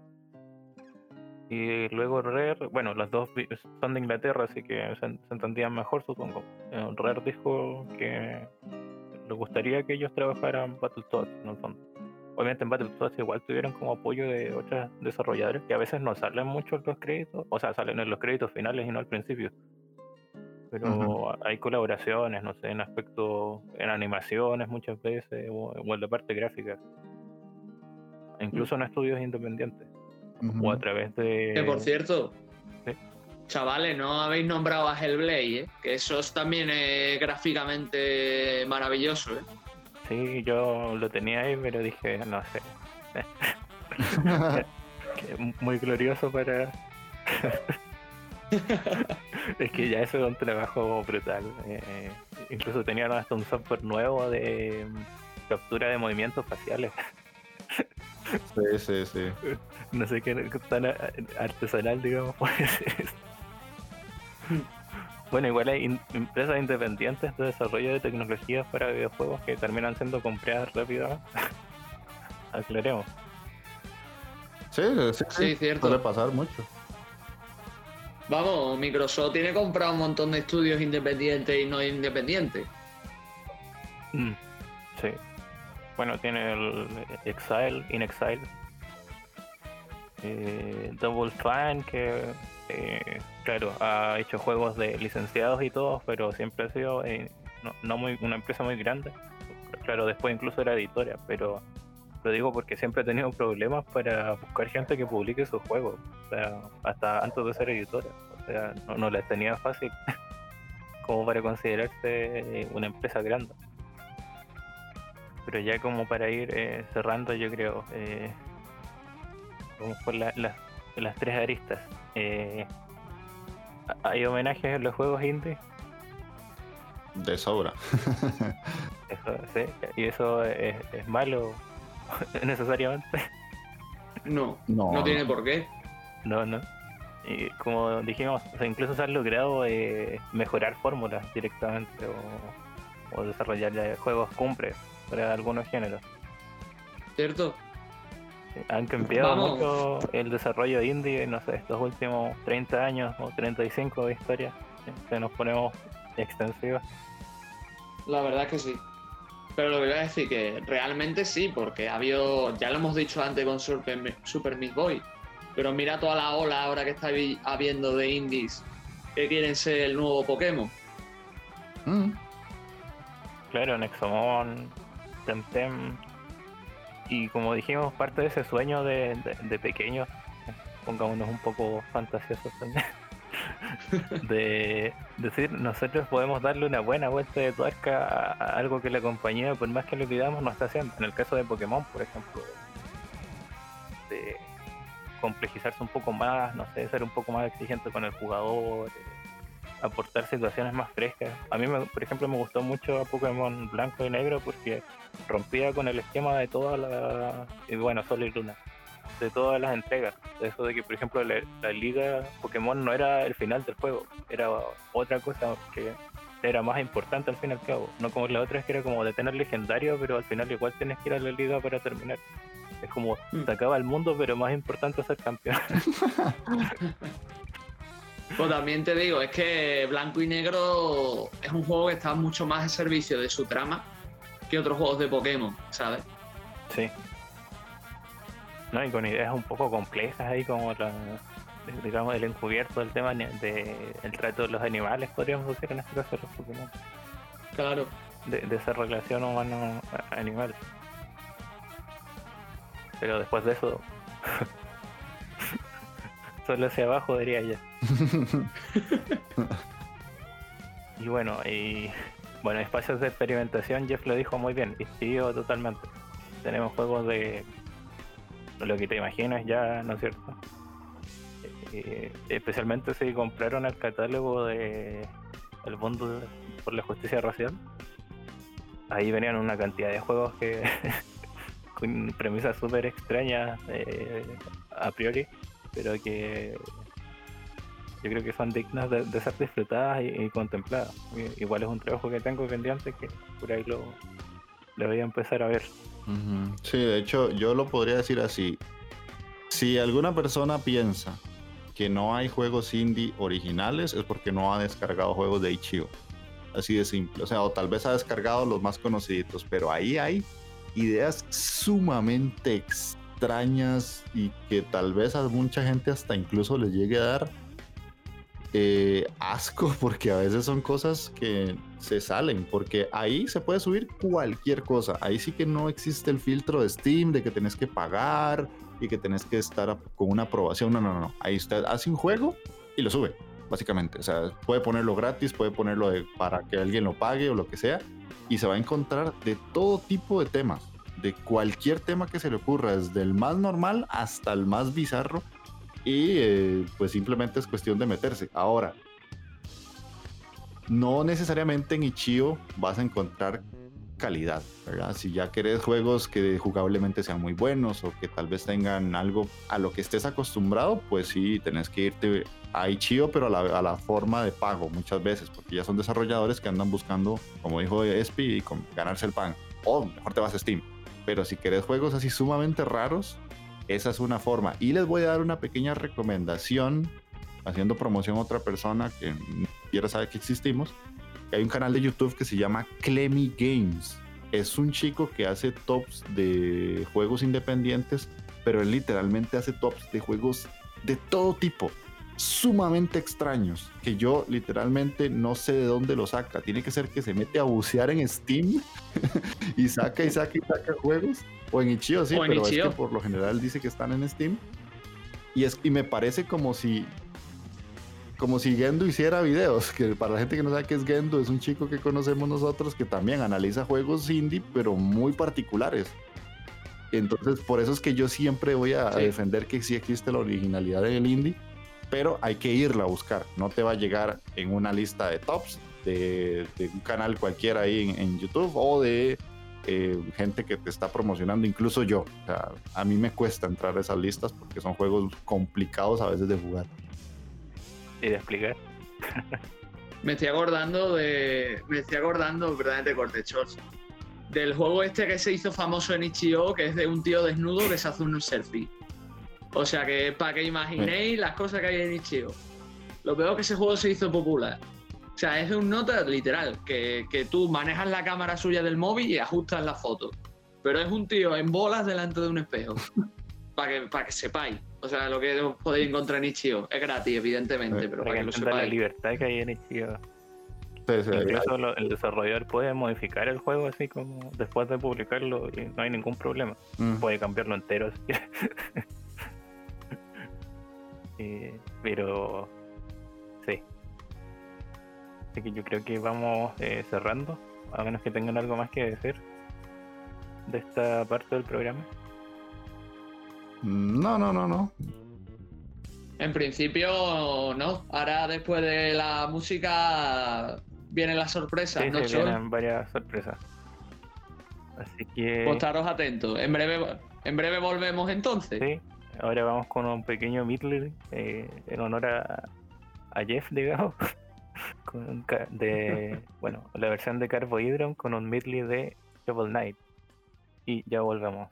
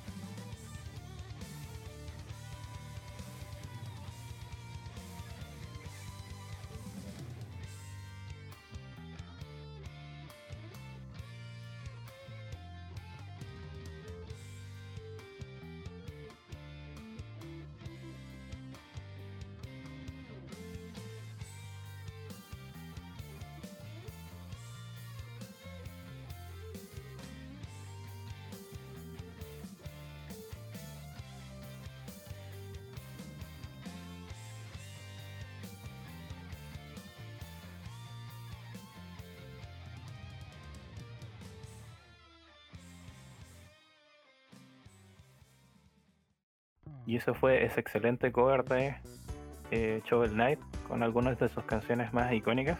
Ahora, como bien saben, viene la, sección final del programa donde hablemos un poco de, qué están consumiendo, digamos, los, invitados o algunas recomendaciones que puedan eh, tener. Eh, empecemos por el más nuevo en el programa. Jeff, ¿a, qué estás jugando?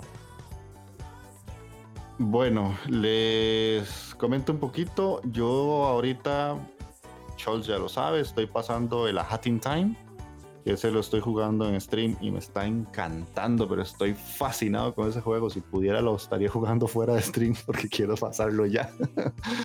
pero normalmente trato de dividir y separar lo que estoy jugando fuera de grabaciones o lo que sea y, y, lo que estoy ahí para que la gente siempre tenga el mismo contenido desde la última vez donde quedamos, pero es una belleza de juego. Después en Game Pass me estoy jugando el Indivisible, que ahorita ya no sé si voy a continuar con ese servicio, entonces antes de quedarme sin él o no, no sé la verdad, eh, lo estoy pasando. Me está gustando mucho, me parece una, un juego bastante bueno, tal vez un poco repetitivo en cuanto a las mecánicas de combate, pero eso no le quita lo divertido y lo interesante. Eh, la verdad es que me parece un juego que vale mucho la pena jugar y conocer porque siento que tiene muy, altos valores de producción, que es lo que hablábamos ahora, que, mucha gente podría pensar que eso no es un indie.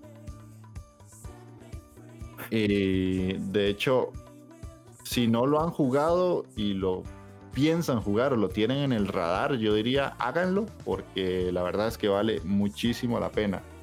Y así como por, por cerrar, te diría que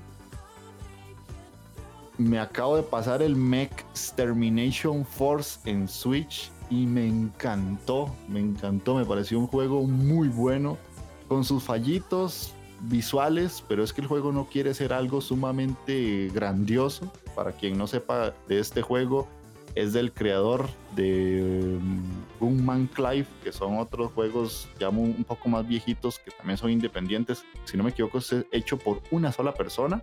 Y el Mech Extermination Force es un juego que es un boss rush en el que nosotros manejamos a una soldado y tenemos que eliminar siempre en todas las pantallas a un jefe, pero cada jefe es un puzzle en sí mismo, porque tiene ciertas mecánicas que vamos a tener que ir descubriendo conforme le rompemos la armadura o aprendemos a escalar en alguna de las partes donde tengan el cuerpo o hay que apretar algún botón que tiene el robot porque son gigantescos y nosotros somos de una persona y somos sumamente chiquititos. Y la idea es eso, que cada fase el robot que vamos derrotando es cada vez más difícil, cada vez más complejo, nos hace más daño, pero nosotros también conforme vamos avanzando fases vamos a ir comprando mejoras que nos van haciendo el trabajo un poco más sencillo. Para mí es una genialidad, así que eh, se los dejo ahí como recomendación también. Como pequeño datito de ese juego, es, la versión de Switch funciona mejor que la que salió en Steam este año. Mm. Que tiene algunos bugs. Joder, pero no sabía. Eh, para quienes estén interesados, eh, como un contra en Boss Rush también. Hay gente que lo define así. Eh, sí, puede FP. Pues mira. Pues yo hoy empecé el Slim Rancher. No sé si lo conocéis. ¿Sí? La verdad es que llevo tres o cuatro horas y como me lo he comprado para compaginarlo con el Minecraft y tal, y, y me mola bastante. Así rollo para relajarse y demás está muy bien. ¿Sabes? O sea, a fin de cuentas es un, juego en primera persona donde capturas slime y, y, los alimentas, los cuidas, adaptas las parcelas y demás, está bastante bien. La verdad, para echar el rato está soberbio. Hace poco mm, me pasé el Hades, ya por fin. Ese, ese juego que nunca paro de recomendarle a Jeff, que algún día se lo, lo traiga a la Inditeca. Que se niega.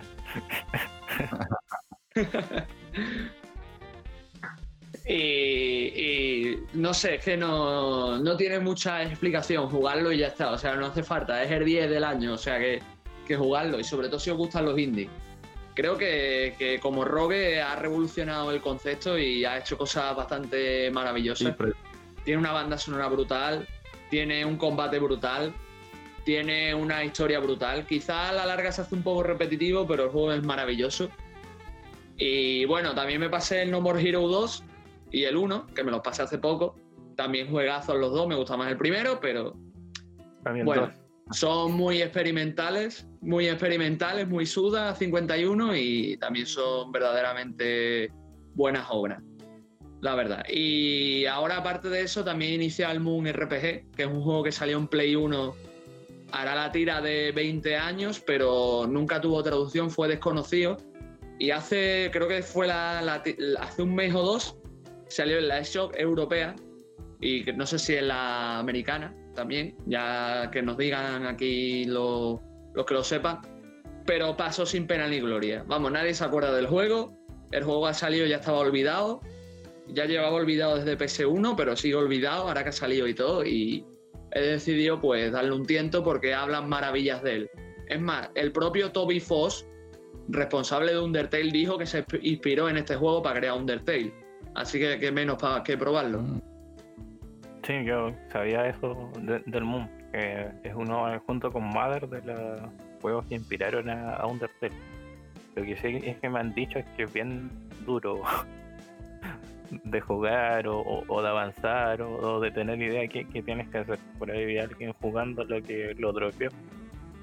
Pero bueno, yo igual creo que depende de la persona. Además consideremos que es un juego de PlayStation 1, entonces hay mecánicas que no creo que estén tan actualizadas, pero igual siempre me ha llamado la atención. Ahora, si tuviera una Switch, lo jugaría. Es que a día de hoy todavía no se ha publicado ni siquiera una traducción al inglés por parte de los fans del juego. O sea que tu única forma de jugarlo localizado al inglés es teniendo una Switch, ¿sabes? Claro, quizás esto empuje a como portear la traducción a la versión de PlayStation 1, pero veamos.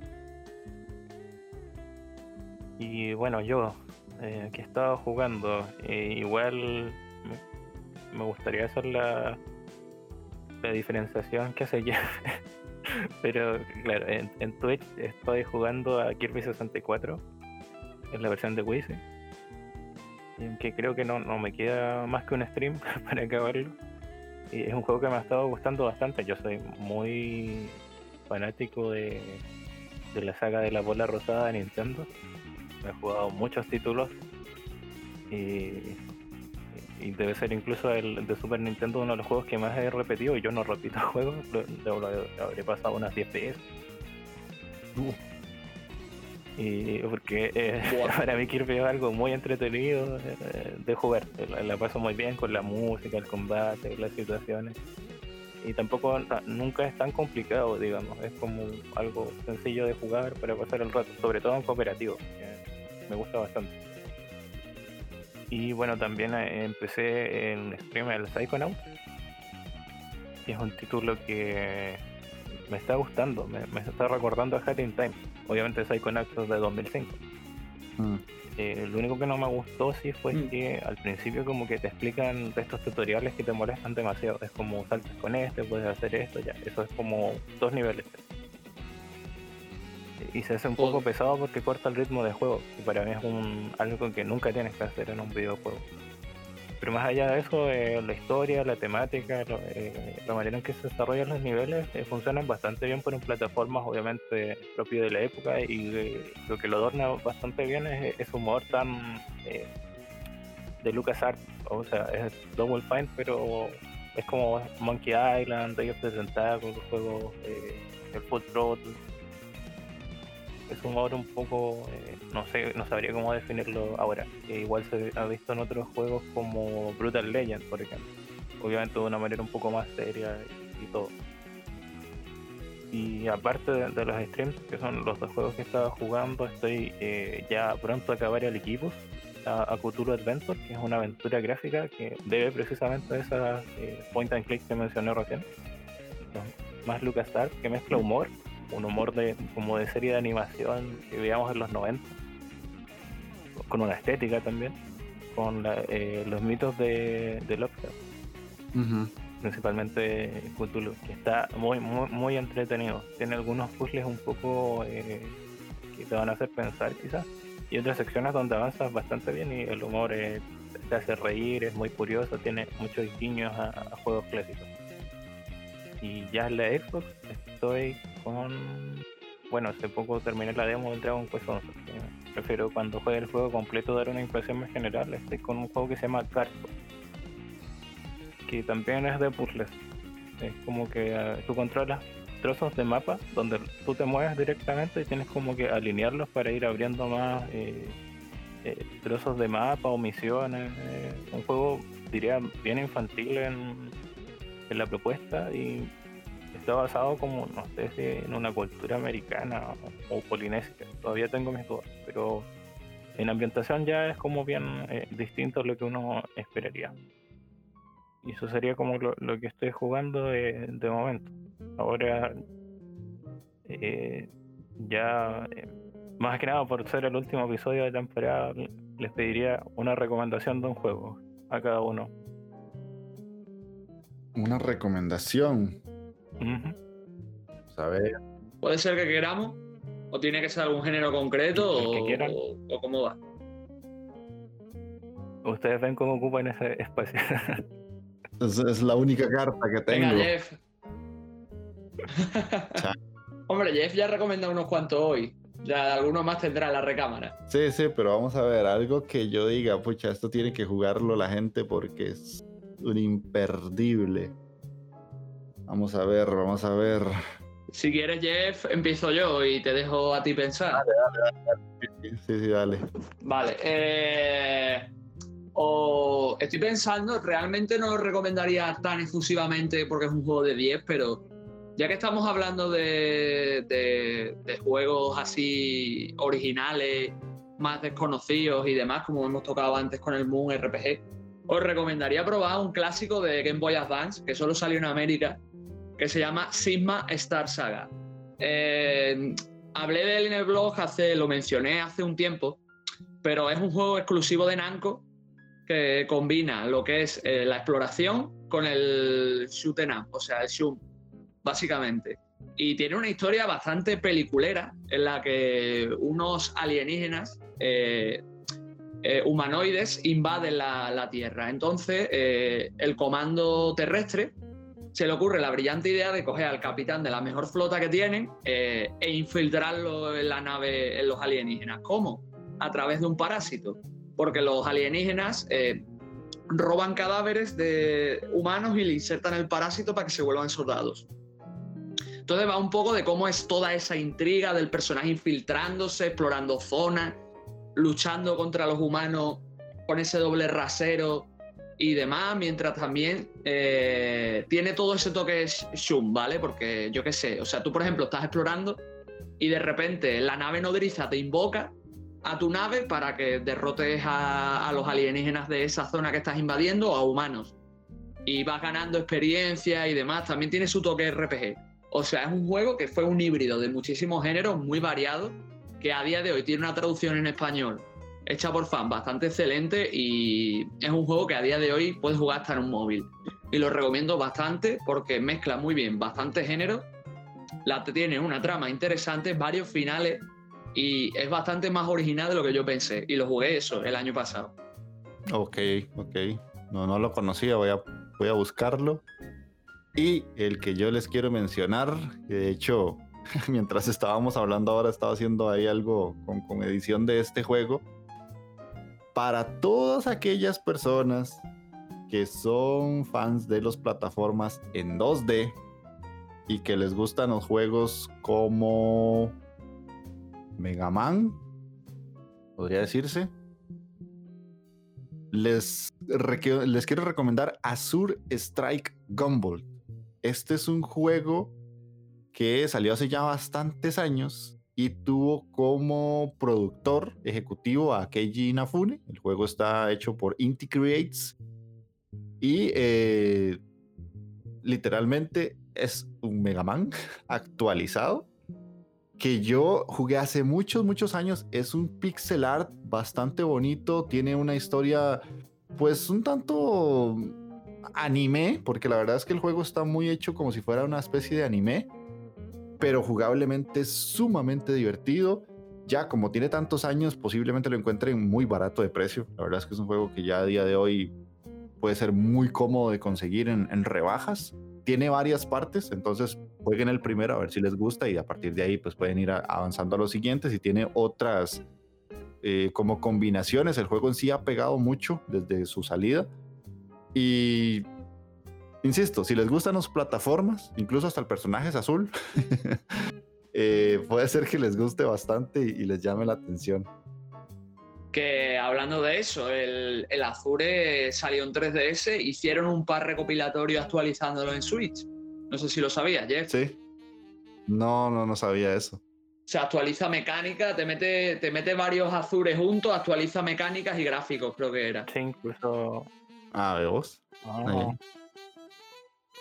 No, no lo sabía. Yo jugué el de 3DS, el primero. Y el segundo. Bueno, el primero quedé pegado al final, pero Mm, no podía matar a ese que, que se multiplica, que tienes que matarlos al mismo tiempo. Ajá. Sí, no, eh, Sí, no, yo se lo pasé en Steam. yo creo que es más fácil en PC. es mejor por el tema.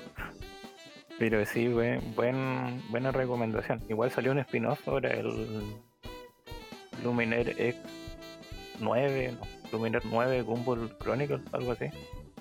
Donde manejas Ujú, Sí, sí, ya el manejas al, del 2, ¿no es cierto? Sí, sí, por eso te digo, o sea, el juego ha tenido, o sea, pegó tanto que ha tenido varias partes, incluso el personaje ya ha participado de crossover en otros juegos, eh, tiene a, en algunos a- al, al personaje más amado y odiado por muchos, el Mighty Number 9 también por ahí anda Beck. metido. Ajá, entonces, Beck se llama, bueno, es que no lo he jugado. No te pierdas Y, nada. o sea, no, no, no. Ya, ya, ya Gendo me lo confirmó. Entonces, por aquello que les gusten ese tipo de juegos, ¿verdad? Es para un público muy puntual de jugadores, siento yo. Bu- Buenas recomendaciones. Yo eh, voy a aprovechar de hablar de un título que, bueno, tenía otro en mente, pero me di cuenta que era una secuela. Así que, ni- No, no se vale Ah. Yakuza, Scholz. ¿ahora qué hago? no, me, me iba a poner un, un poco patriota. Dale, dale. No, no, sí, iba a hablar de un juego chileno que se llama Defenders of Necron. Eh, Definitive Edition, que está disponible en Xbox One, PC y Switch. Ahora está en Switch, creo que salió este año. Es un título bien curioso de definir. Es un matamarcianos o SMAP, Shoten Up, que mezcla elementos, bueno, depende, tiene secciones como, eh, no sé, de desplazamiento vertical, por ejemplo, lo más clásico, eh, lo que sería un desplazamiento libre en 2D, entonces, con vista desde arriba, recordando un poco a Star Fox en estos combates en arenas cerradas. Y también, y lo más curioso que me gustó es que tiene como mazmorras donde manejas a la nave, pero como un Zelda clásico. Un poco recordando a Monolith, no sé si lo Joder. conocen. Y me parece una eh, buena mezcla de, de mecánicas que lo hacen un juego distinto. Su aspecto visual es bien curioso, como no sé si realista, pero recuerda un poco a materiales reales con eh, un diseño un poco más de, de anime también. La banda sonora Mm. me- gustó bastante. Bueno, hace tiempo lo reseñé en el blog, no sé cuándo lo jugué, 2017. Es un- de los pocos juegos, bueno, es como he ido a una feria de videojuegos, pero lo conocí en la feria primero. Y me dejaron probarlo y hablé con los creadores, con los desarrolladores. Y, eh, lo recomiendo bastante, dura 6 horas, 8, tiene un modo difícil. eh, la edición definitiva viene con un como con un juego homenaje a retro también, el Invaders of Ekron. Y encuentro que hay que darle un poco más de- difusión a ese título en, particular. Eh, Yo, yo lo recomiendo bastante y lo disfruté. Ah, y además mezcla momentos como de visual novel eh, al momento de trabajar la historia. Y con el último jefe sufrí bastante. que voy a decirlo. Pero deberían darle un ojo. Pues sí, me, me la apunto para leerme tu artículo en el blog cuando te- tenga un rato Bueno, también. ahora vamos con la lectura de comentarios que para este programa sí tuvimos eh, dos comentarios. Uno es básicamente una palabra. es nuestro amigo Azor Sony, que vuelve de, las penumbras. Uy, esto regresó, está vivo. y en el episodio 9, Highway to Hell, Metal y Videojuegos, donde hicimos esta discusión con Jonako. Y bueno, nos fuimos harto por las ramas. sí. y Azor nos pone, me ha gustado. Me ha gustado. me parece bien Azor. Eh, muy, muy en el clavo. ¿Eh? Que por cierto, por cierto, puedo hacer un inciso. Durante ese programa, esta gente nombró el No More Hero y yo estaba jugando el No More Hero mientras les escuchaba hablar del, juego, ¿sabes? Iba el, el metacomentario. Dijiste, ¿qué? Te estamos viendo. y bueno, ya en el programa 2, donde hace tiempo no comentaban que era la irritabilidad en el juego en línea con eh, Psychotic Duck eh, tenemos un comentario que nos dejó el buen Closto Vendía Belmonte, Closto para los amigos de Diario del Héroe y Cuadran, ambos podcasts que recomiendo bastante como siempre. Y que curiosamente sí, eh, siempre trabaja con Yonako. Nos dice, muy interesante programa y muy bien planteado. Es una gran idea traer gente que conoce el campo del que se habla, sobre todo cuando están atentos y amables como el señor Psychotic Duck. Sin duda escucharé el otro programa en el que sale. Por cierto, Azor, no sé qué quieras expresar correctamente, pero en España pole no decimos. Saludos. No sé qué opinas, Miguel, de esa última parte. De pole. sí. Uf. Eh. No sé, yo es que. O sea, yo he escuchado pole, pero no lo escucho en el sentido que tú lo dijiste. ¿Sabes? Que Azor puso. Pole es más como una especie de porra o cosas así, ¿sabes? Pero porra de apostar, ¿no? Ah, no significa eso que dices. Mira, me, como Azor hace como esas mezclas eh, en escritura. Recién me di cuenta que quería decir. No quería decir pole, decía que quería decir como po, ole, ole. o ah. como post ole. Ah. pero me, acabo de dar cuenta, eh, pero lo puso así, pole, entonces es complicado entenderlo. Solo me tomó meses darme cuenta. Y ya eh, vamos eh, cerrando. No sé si cada uno quiere dar sus palabras finales. ¿Qué les pareció este episodio? Eh, obviamente compartan de nuevo sus redes que van a estar en la información del programa. Ok, ok. Bueno, el episodio me gustó mucho. Estuvo muy bonito, muy diferente a lo que se me hubiera ocurrido cuando empezamos a grabar, porque sí salieron temas muy interesantes. Eh, sí, te felicito mucho por la temporada. Me gustaron mucho todos los programas y la gente que estás trayendo, porque yo te lo he dicho varias veces por fuera, pero me parece que le das una perspectiva muy distinta a lo que normalmente escucho yo en podcast. Por eso es que me gusta tu programa, porque es, diferente, te da una perspectiva fresca de temas que ya están trillados, pero como les das ese giro y traes gente que sabe hablar de lo que estás buscando, pues eh, me gusta, me gusta y ojalá que, que siga creciendo y que sigas por ese camino. Y este, para la gente que me quiere buscar y me quiere escuchar a mí, pues ya saben, es Inditeca, que muchas veces la gente lo escribe mal por cómo se escucha, pero es Indieteca. Lo ponen en Google y ahí les va a salir todo, porque soy la única persona que se le ocurrió ese nombre por dicha. Pero si no, está el canal de YouTube, está el canal de Twitch y eh, Twitter e Instagram, donde me pueden seguir y a partir de ahí ya se van a dar cuenta de todo el contenido. Invitados al Discord también. Donde al Discord también, Discord también. sí, estamos los. Cierto. Muchas gracias, Jeff. Eh, Espi. Bueno, eh, como ya dije, para no daros mucho la turra, eh, básicamente pues tengo, como ya comenté al principio, un blog, eh, Grey Boss, eh, está en www.t7spiegel.blogspot.es, ya como ya dijo Charles, pues me gusta hablar un poco de todo tipo de temas, pegarle palos un poco a todo el mundo, pero bueno, ahí, ahí estoy. Hay, un, hay incluso un artículo donde me meto con los Metroidvania, en plan bien, pero me meto con ellos.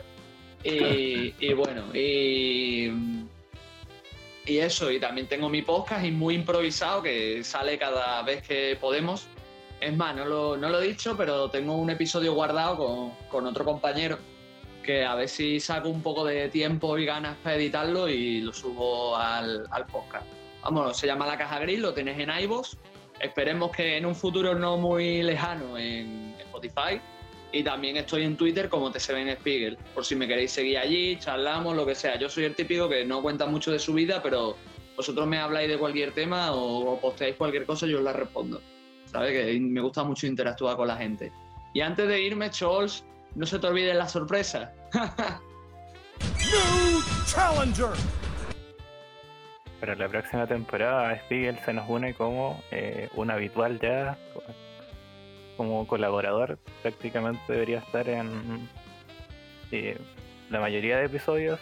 Eh, quizás alguno por algún invitado de nuevo con algún problema horario no esté, pero nos va a acompañar y ya vamos a hacer el programa juntos para darle igual más regularidad y bueno, también no adelanto mucho, pero se vienen ah, varios cambios en el programa y cosas distintas. Así que espero que lo esperen cuando ya llegue la nueva temporada y eh, un gusto tenerte en el equipo. Muchas gracias, ya, ya era hora. Es que ayer me, levanté y vi un burofaz de Chile y, me, sorprendí con la noticia. pero bueno, eh, espero, espero formar parte de que, lo dicho, con lo que ha dicho Chos, que me alegra mucho formar parte de esta gran familia y, espero disfrutar contigo, Chol, como siempre disfruto haciendo estos programas. Espero que, como dice Jeff, la calidad no baje.